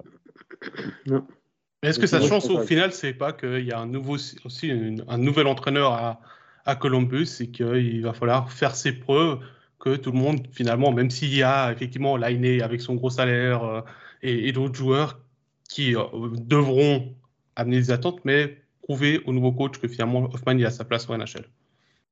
Euh, moi, personnellement, je ne sais pas si tu es du même avis, Steph, mais Tortorella, je ne pense pas que ça aurait été la pire nouvelle pour Hoffman parce que Tortorella est tellement pas patient avec des gars comme Lainé et des gars comme Max Domi qui n'ont pas mhm. une, éthique de travail parfaite que peut-être qu'il ne se serait pas gêné pour les mettre dans les gradins et faire jouer un Gregory Hoffman qui a peut-être une attitude meilleure.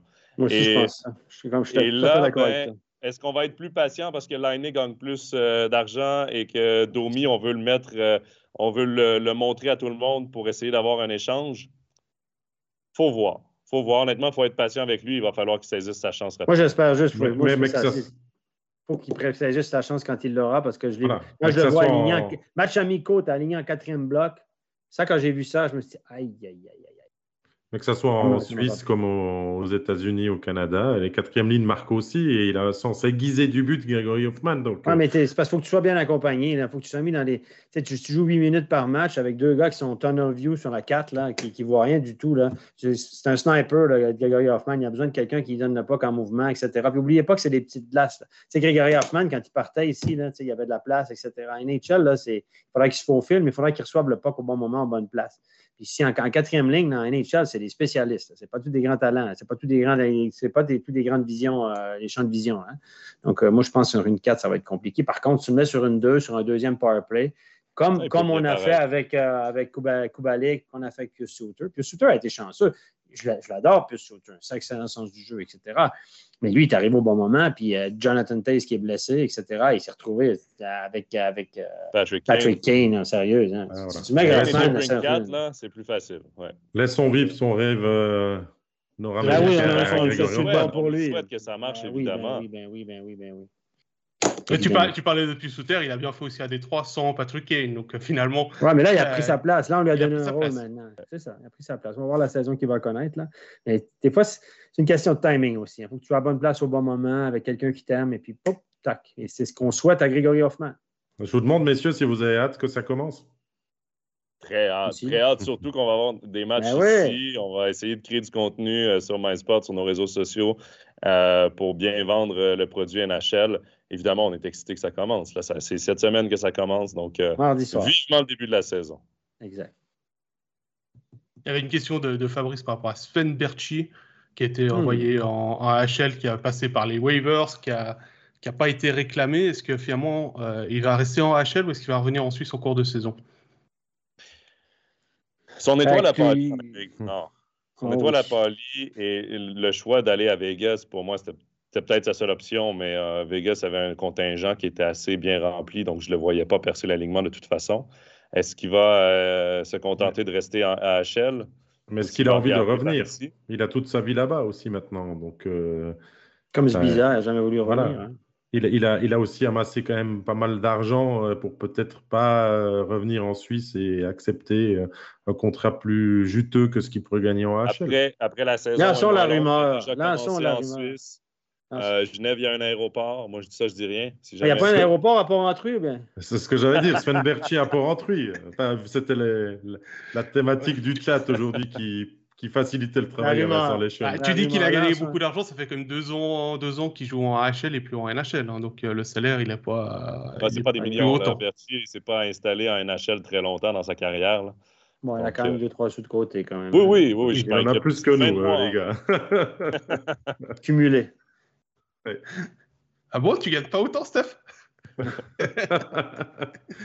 Non, à part ça, on va signaler qu'il y a encore euh, trois autres joueurs en, HL, c'est Tim Bernie, Geiser et Akira Schmid, le gardien, euh, qui va jouer avec Utica. Geiser, les gars, moi je vous dis, va jouer en HL. il, y a, de la profondeur, il y a de la profondeur en Amérique du Nord pour, euh, contrairement à Moser, contrairement à Moser, il y a le, le physique parfait pour la NHL. Ça, ça va beaucoup l'aider. Euh, il y avait Florian aussi euh, qui a posé la question. Jonathan et Stéphane, pensez-vous que Montréal va pouvoir refaire la même saison que l'an passé? Steph, je te la laisse? Vu que vous n'avez pas envie de répondre. je, vais résumer en trois lettres. Non. N-O-N. Laissez nos Québécois en deuil, s'il vous plaît. parce que là, ils sont tous, sont tous en traitement, les gars. Ça ne va pas bien. Bergevin, il est blanc. Comme il, a, il a vieilli 10 ans les deux dernières années. On ne sait pas s'il va être renouvelé. Euh, on, a, on, a, fait plein de conneries. Mais on y reviendra une fois de parler des Canadiens de Montréal. franchement, depuis six mois, là, ils ne brillent pas. Ils brillent pas franchement. Non, mais il faut dire que ce n'est pas une mauvaise équipe de hockey. Quand tu regardes l'alignement et tout, c'est pas une mauvaise équipe. Mais il euh, faut oublier la finale la Coupe Stanley et les premiers rangs. Euh, dans la Ligue. Là, on, s'entend que la finale de la Coupe Stanley, c'est une erreur de parcours. Hein? On le sait. c'est des belles je ne veux pas péter la ballonne de personne au Québec, mais sérieusement, il n'y avait rien. Oh, messieurs, on a dépassé l'heure et demie de temps de jeu. On est ah, dans les overtime. Le buzzer nous a interrompu. Pascal, il y a encore des trucs à faire. Oui, juste répondre à Vladi. Sbiza a pris sa retraite. Il est désormais euh, entraîneur pour le développement des joueurs à Anaheim. Ouais, Parce qu'il a des placements immobiliers là-bas, le garçon. Exactement. Ouais, il reste encore deux rubriques, messieurs. Hein? De, de rendre l'antenne. Oui, oui. Mais on va faire vite sur les deux tard, Stéphane, tu vas manger plus tard. Il nous reste, euh, pour commencer, le joueur du week-end.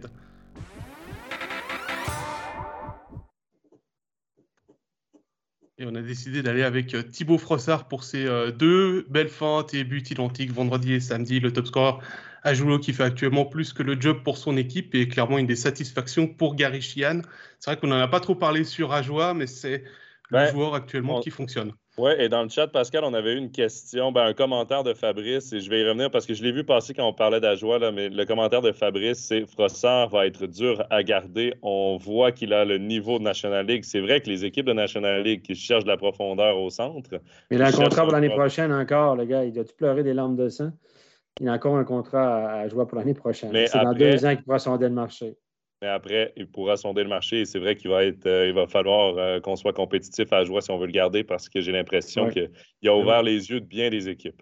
Je, vous l'ai dit, hein, ça va devenir une, euh, une, normalité dans nos commentaires, mais c'est la spéciale Frossard maintenant. Son but, il s'en est inspiré d'autres joueurs, on est d'accord, mais il fait toujours un petit peu le même move, ça fonctionne. C'est la euh, Frossardise. petite, petite feinte du des épaules, on lève un patin et on arrive à glisser le puck au bon endroit il arrivait avec son tir du poignet à faire aussi en Swiss League des, de la magie. Donc, euh, un joueur qu'on apprécie beaucoup et on est très content pour lui de son début de saison parce que euh, à Ajoie, il y avait forcément avec euh, les étrangers qui étaient en dedans au début, il y en a un qui devait prendre la lumière. C'est arrivé entre lui et Tim Wolf. Donc, voilà. Une révélation, c'est notre une révélation après. après, après Kylian Motet. À 28 ans, c'est une révélation. Non, mais David, tu parlais de, de, même fente. Il y a beaucoup de joueurs qui ont fait leur carrière sur une seule fente. Hein. Petit coucou à Jean-Jacques Eschliman à, Lugano qui sur les pénalties faisait toujours la même fente, mais n'importe quel gardien se faisait avoir. voilà, mais bravo à Thibaut pour son début de saison en tout cas. Oui. Et puis on va terminer avec euh, le programme. il reste euh, le programme de la semaine. Exactement. Voilà, on était avec euh, une, programme, un programme bien chargé. Demain, Langnau Bienne sur MySports 2. On va retrouver Stéphane qui sera à l'île Fils. Tu vas aller déguster les frites sur place. Pas qu'elles sont bonnes. Pareil. Le retour de la Swiss League mercredi avec euh, Langenthal Turgovie. Vendredi, le studio, ce sera Fribourg-Genève sur MySports 1. Samedi, ce sera Zurich-Bienne sur MySports 2. Attention. Et puis euh, dimanche, deux euh, documentaires à, à, suivre. Le troisième épisode de Derrière le masque avec Gauthier Desclous à 19h50 sur MySports 1. Et puis à la fin du reportage passé sur MySports 2 pour découvrir notre reportage sur les coulisses de la montée du HC à Joie avec euh, le documentaire Cap sur l'élite. On a suivi euh, Patrick Howard, Gary Chian et Philippe Michael De Vos durant l'été. deux, ah, documentaires très intéressants à suivre. Hein. Donc, euh, réservez votre dimanche soir. c'est parfait pour se mettre bien pour recommencer la semaine avec, avec des belles images. Voilà. Et puis, bien évidemment, Backcheck le talk en simultané sur euh, Facebook et YouTube vendredi et samedi soir et en rediffusion sur les plateformes euh, audio, tout comme cette émission que vous pourrez trouver dans quelques instants sur Facebook, dans l'après-midi sur YouTube, Spotify, SoundCloud et Apple Podcast. N'oubliez pas de vous abonner si ce n'est pas déjà fait pour ne manquer aucune émission. On vous souhaite une excellente semaine. Merci David, merci Stéphane, merci Joe. À lundi prochain avec un invité, ce sera Sébastien Beaulieu pour euh, parler de Genève Servette et des gardiens du Genève Servette notamment. Bye bye. Merci, bye bye, ciao. Ciao tout le monde.